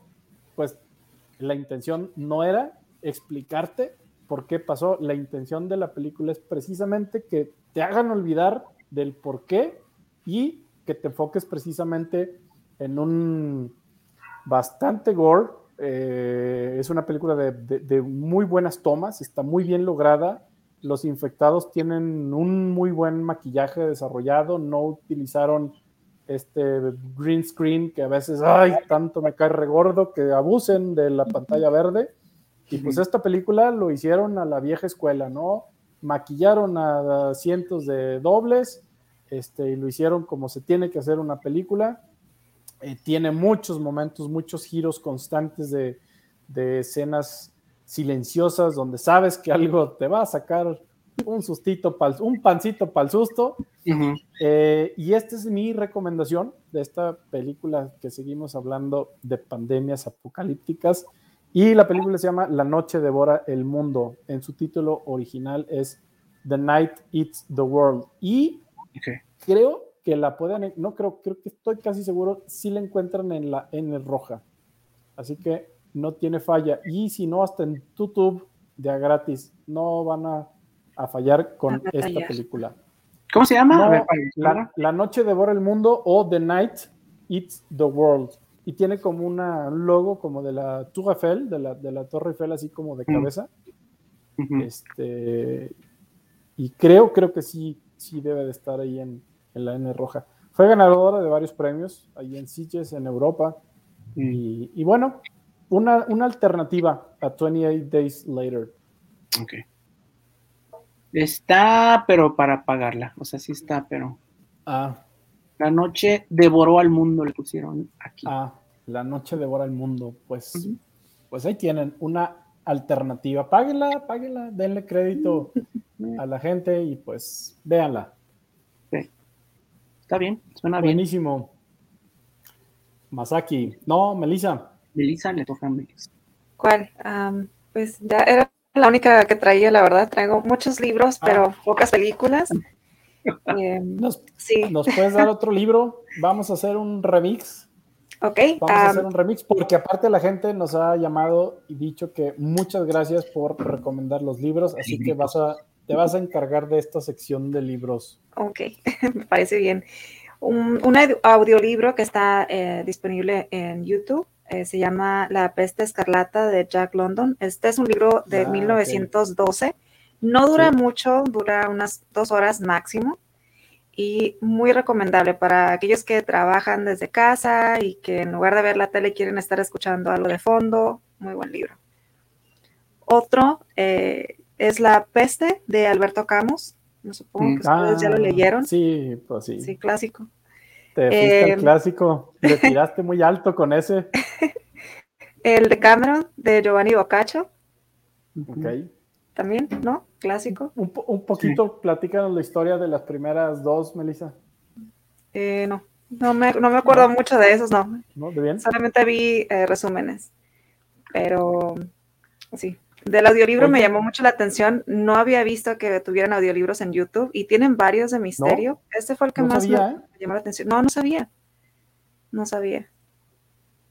Digo, yo los pues descargaba en, tableta y, se me hacía pecado, porque como ya he dicho, me gusta subrayar los libros y así, pero sí le di la oportunidad a ese de la peste escarlata y está bueno.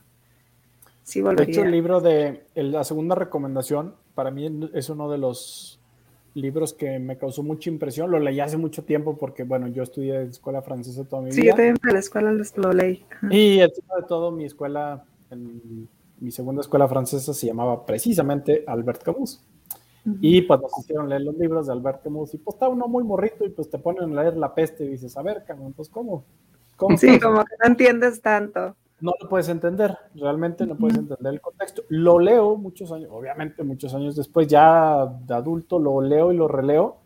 Eh, es un libro bastante duro, o sea, y digo aterrador porque La peste de Albert Camus, que es uno de los clásicos precisamente, eh, está basado pues en una plaga, ¿no? En una historia de plaga de ratas que se da en una ciudad de Argelia y justamente pues esa sensación de, de abandono, de horror, de que la gente empieza a morir por infectada, donde todo el comportamiento humano, sin ser zombies, pues se convierten en, ¿no? En su, en su actuar, ¿no? De supervivencia, los seres humanos entre unos y otros, pues empiezan a morir y empieza la enfermedad y empiezan a luchar por esa supervivencia, por esa plaga, por esa plaga. Entonces, pues Albert Camus nos pone en un relato muy duro, muy crudo, sin ser zombies, pues nos pone en una realidad que pues cuántas ciudades hoy en día, ¿no? Pues es más, ¿qué andamos diciendo si afuera de las tiendas de supermercados acá en Guadalajara hace dos años la gente se andaba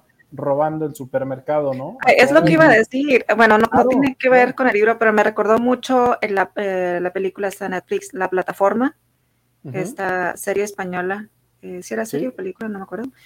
Eh, así me sentí yo al inicio de la pandemia, que ibas a los mercados y estaba totalmente saqueado. El primer nivel, ¿no? Sí. Y luego así. Con el papel de baño empezó todo y después ya era con la comida, ¿no? Cuando el papel de baño costaba más que el Bitcoin.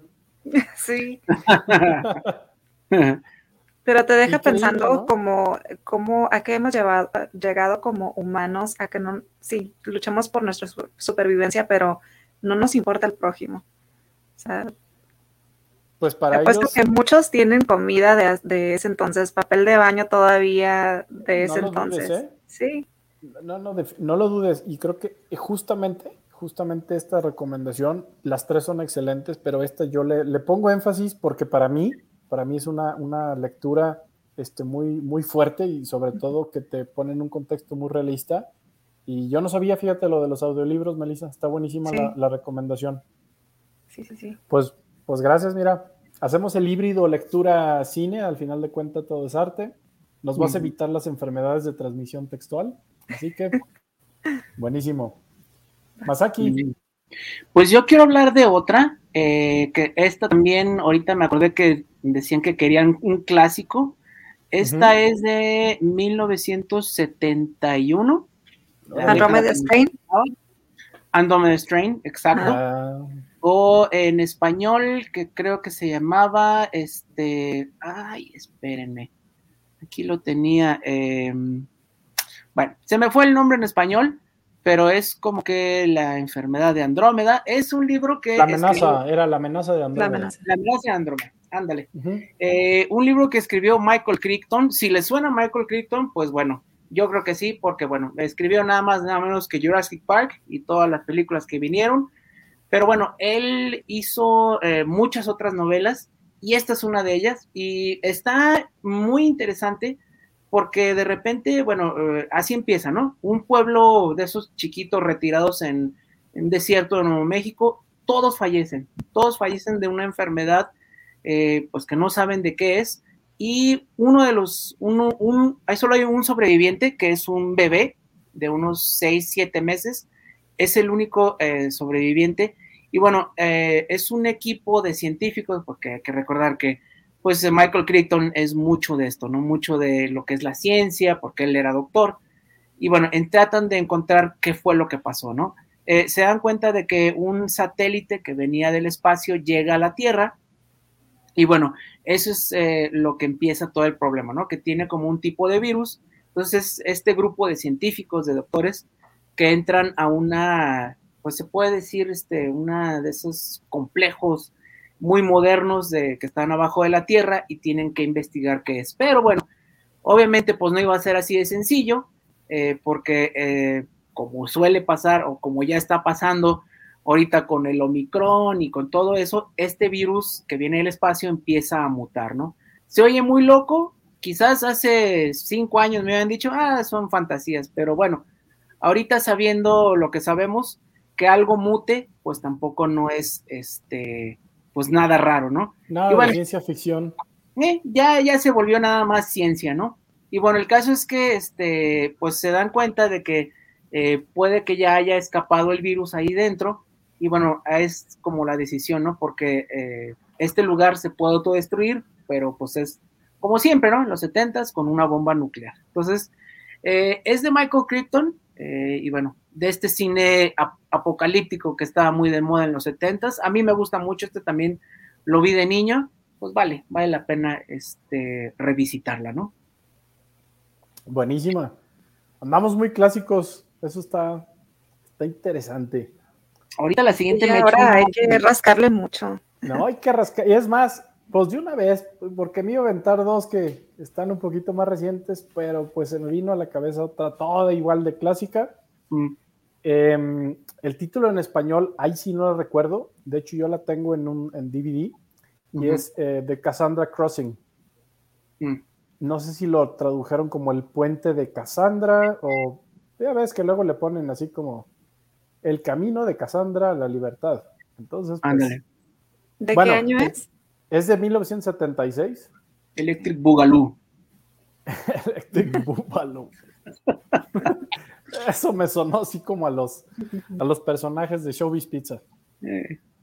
Eh, Cassandra Crossing, una película de 1976 alemana, eh, Mm. justamente cuando todavía decían Alemania de Alemania del este estaba del... del este del oeste, cuando todavía estaba dividida, era una película de Alemania del oeste.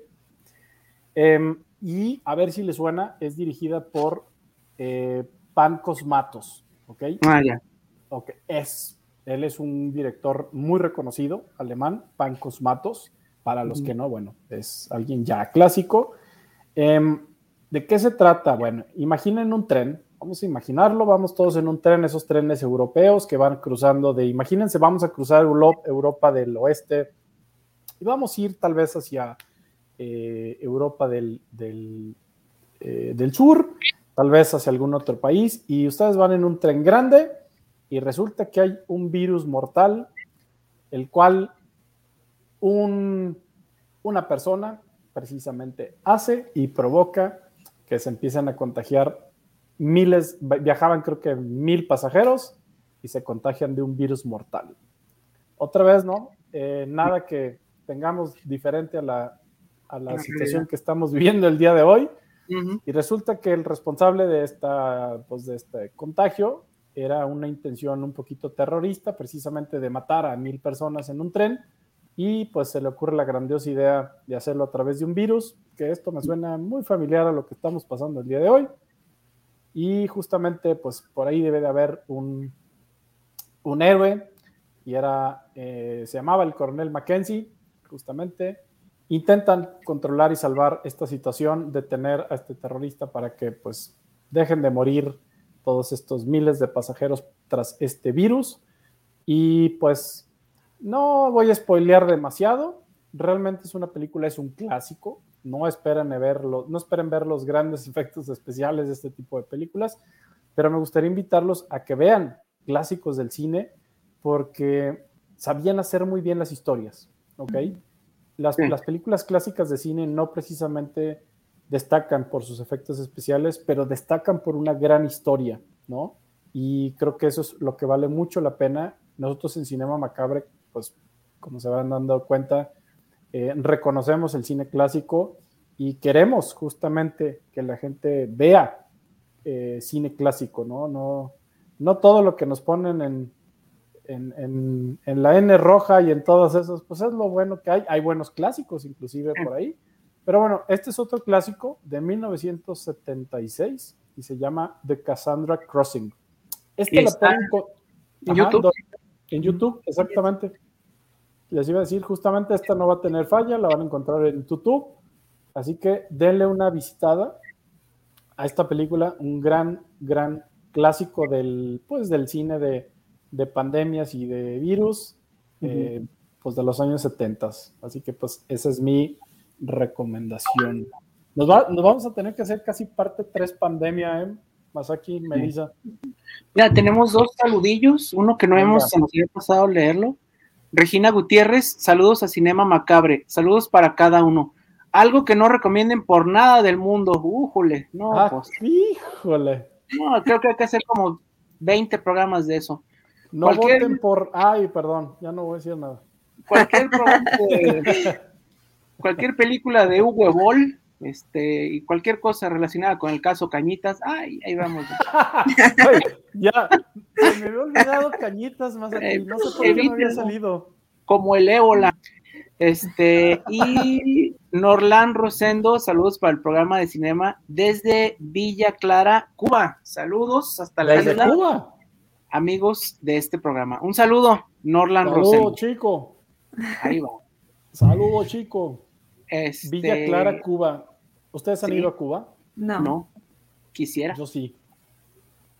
Yo fui a Cuba en una despedida de soltero cuando tenía como 18 anitos, 19. Mi amigo fue un poquito precoz y. pues Eras un "Vamos a- niño. Era un niño, pero ya. Ya, ya sabía. Este, ¿A qué iba? Ya sabía que iba. Y disfruté Qué mucho. Cuba. Disfruté mucho Cuba. A mis 18 añitos ya era mayor de edad, así que disfruté Ya eras mucho. legal. Ya era legal. Ya era legal. Así que, pues, Nolan Rosendo, como dicen, Nolan, Nolan Rosendo, saludos. Saludos, Nolan, hasta Cuba. Buenísimo.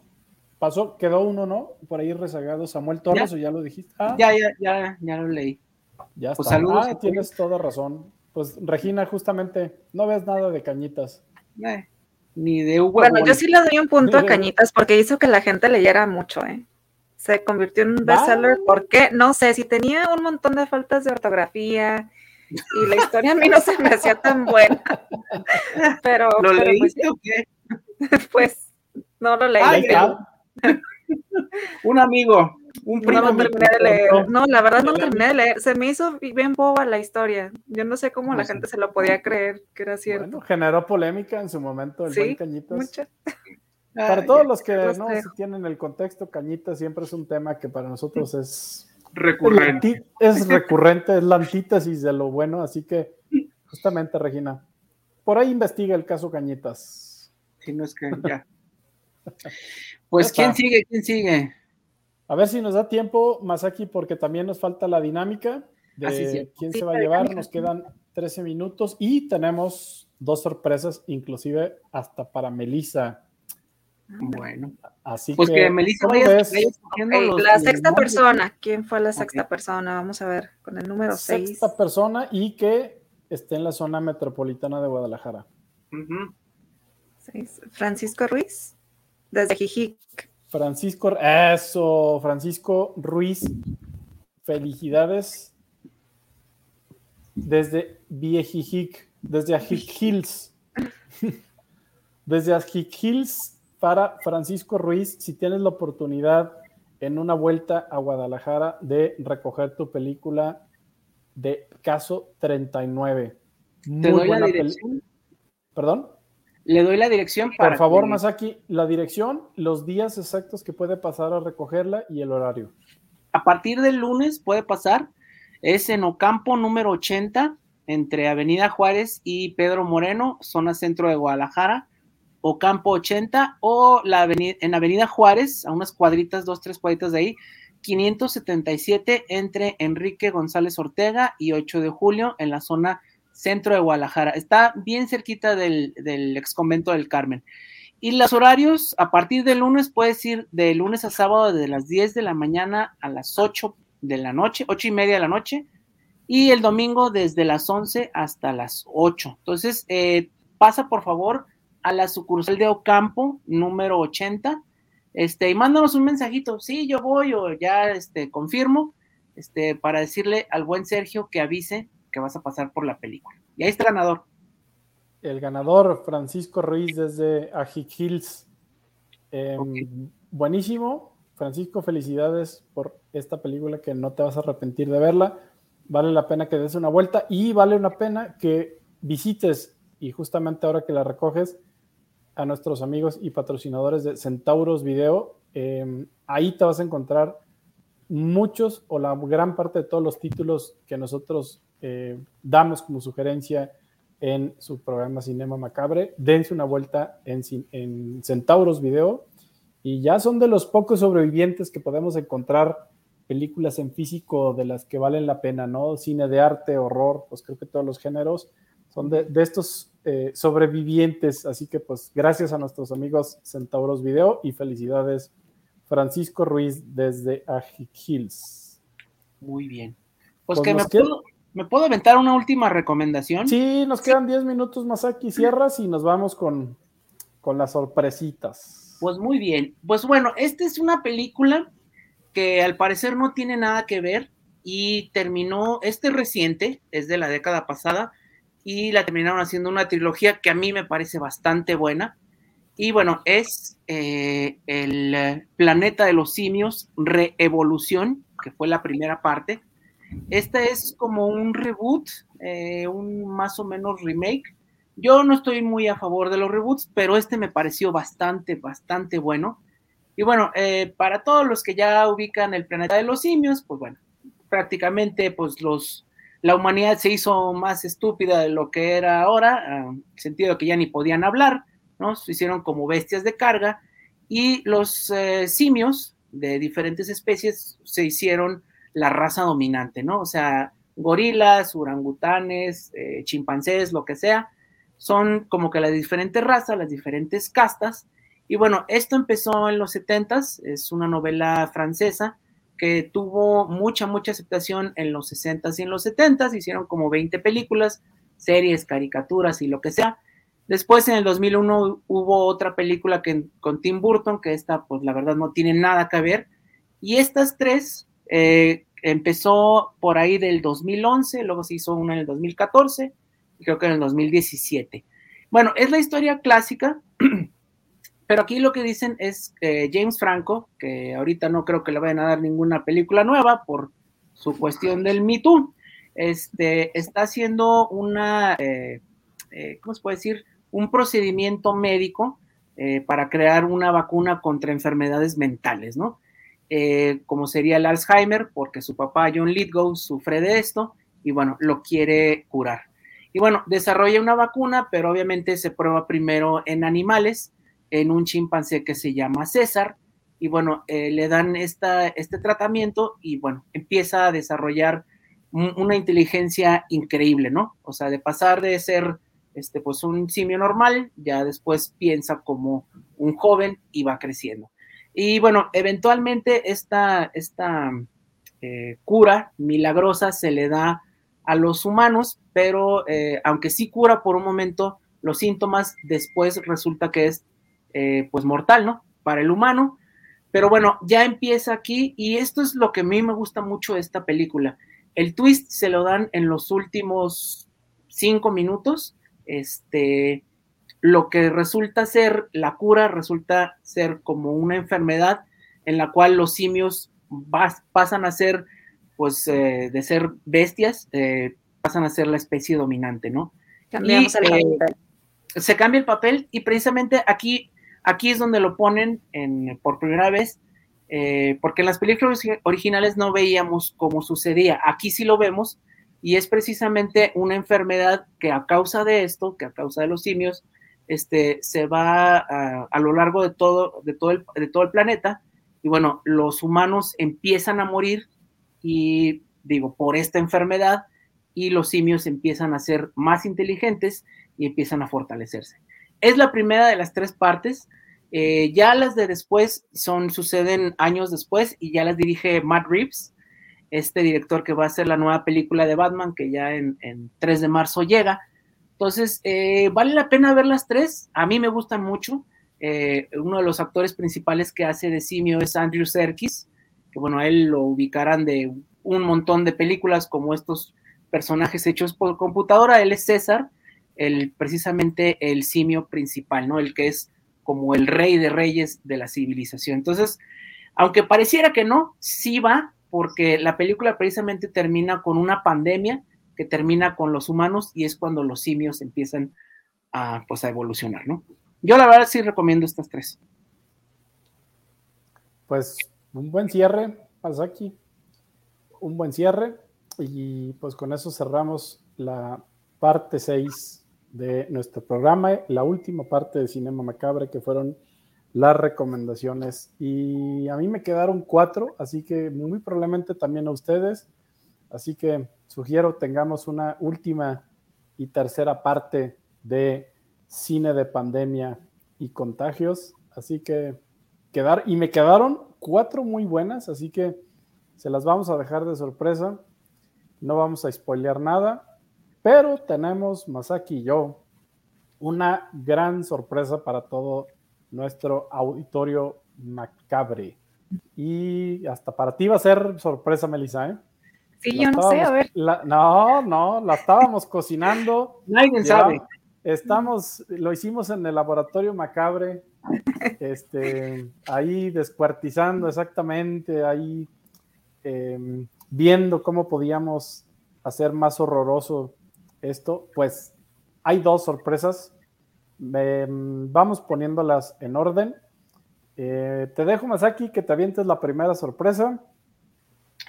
Pues sí, este, esto era algo que ya teníamos, este, como queriendo hacer desde hace mucho tiempo, este, nomás que pues como que no se había dado la situación por la pandemia, regresemos, este, y bueno, el caso es que queremos hacer pues una función eh, de cine macabre para ustedes, yo creo que unos dos, tres mesecitos, si lo, si lo permite así, este, pues la situación, queremos hacer una noche así como que muy especial, muy estilo el cine de la antigua usanza, ¿no? Este, permanencia voluntaria. ¿eh? El old school de cine, ¿no? El old school. Con intermedio. Palomitas. Palomitas. Todo así. Este, ahorita todavía estamos pensando en la película, las películas. Las películas. Matiné, no nomás va a ser una, va a ser permanencia voluntaria, va a ser matiné, va a ser comida, va a ser como una experiencia que ya no nos dan los cines nuevos, ¿no? Más bien como regresar a ese cine de antaño. Y pues bueno, espérenlo muy pronto, les vamos a estar diciendo. Ahorita este, pues estamos afinando muchos detalles, pero yo creo que pronto vamos a hacer nuestro primer evento de cine macabre, ¿no? Ay, no me dejen a la mitad.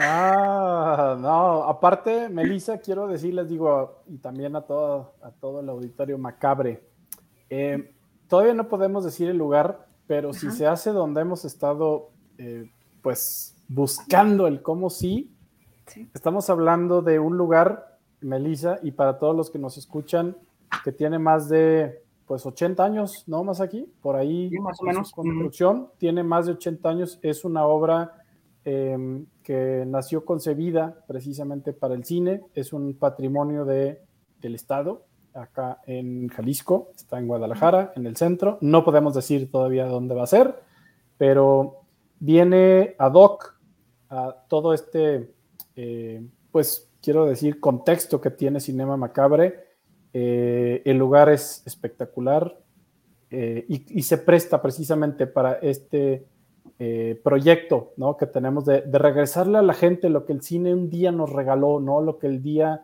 que íbamos con esa ilusión de ir al cine, de, de, maravillarnos, el intermedio, ¿no? Te estás haciendo del baño y vamos, y viene el intermedio que hoy en día pues te tienes que salir del baño y te puedes perder 10, 15 minutos o no sé lo que sea que suceda, pero te vas y a la tragazón, la tragazón. La tragazona sabrosa, palomitas old school, este, así como ustedes recuerdan, sobre todo para los que nos escuchan, generaciones de riesgo como nosotros, algunos de nosotros que, que vivimos esa historia del cine y que inclusive nuestros padres vivieron esa historia del cine como tenía que ser. Eh, este primer evento macabre de Cinema Macabre, como bien se los comenta Masaki, próximamente tendrá nombre y apellido, pero esperen muy pronto noticias.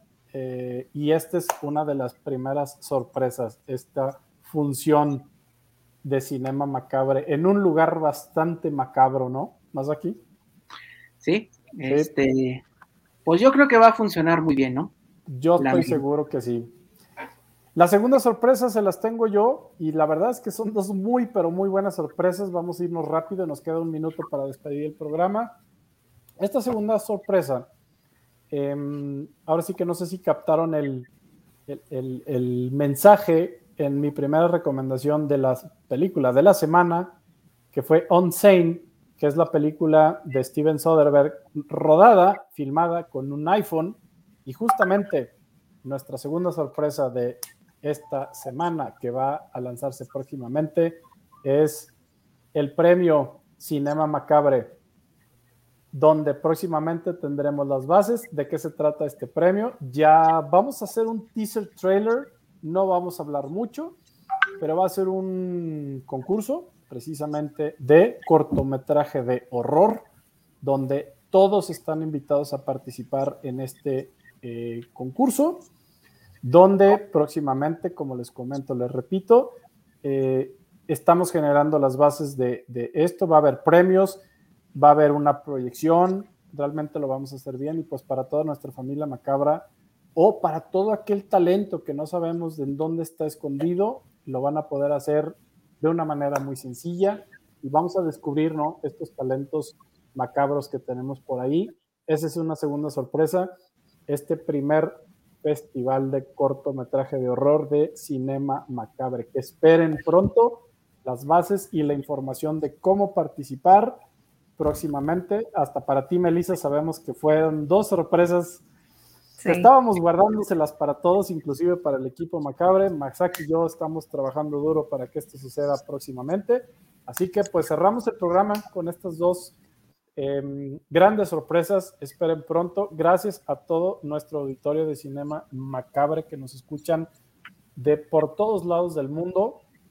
Eh, gracias, nuestro macabro Israel atrás en los controles. Muestra tu cara. Gracias, Isra. Gracias, Isra. Le dio, le dio penita macabra. Le dio penita. Le dio penita. Pero bueno, eh, ahí está por ahí. No, está la cabina. El fantasma. El, el fantasma espíritu de, de Isra. Ahí está. Por ahí salió su mano con un machete.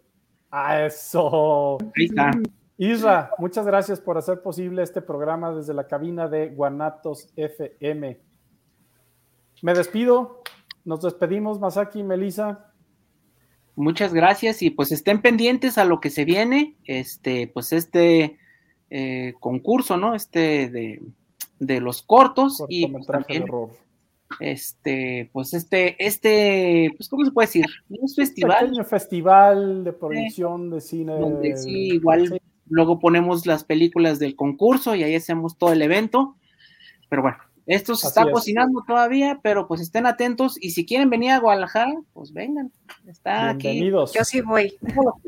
Muy bien, pues ya quedaste. Pues aquí al lado del micrófono, desde TJ, tenemos a nuestra macabra.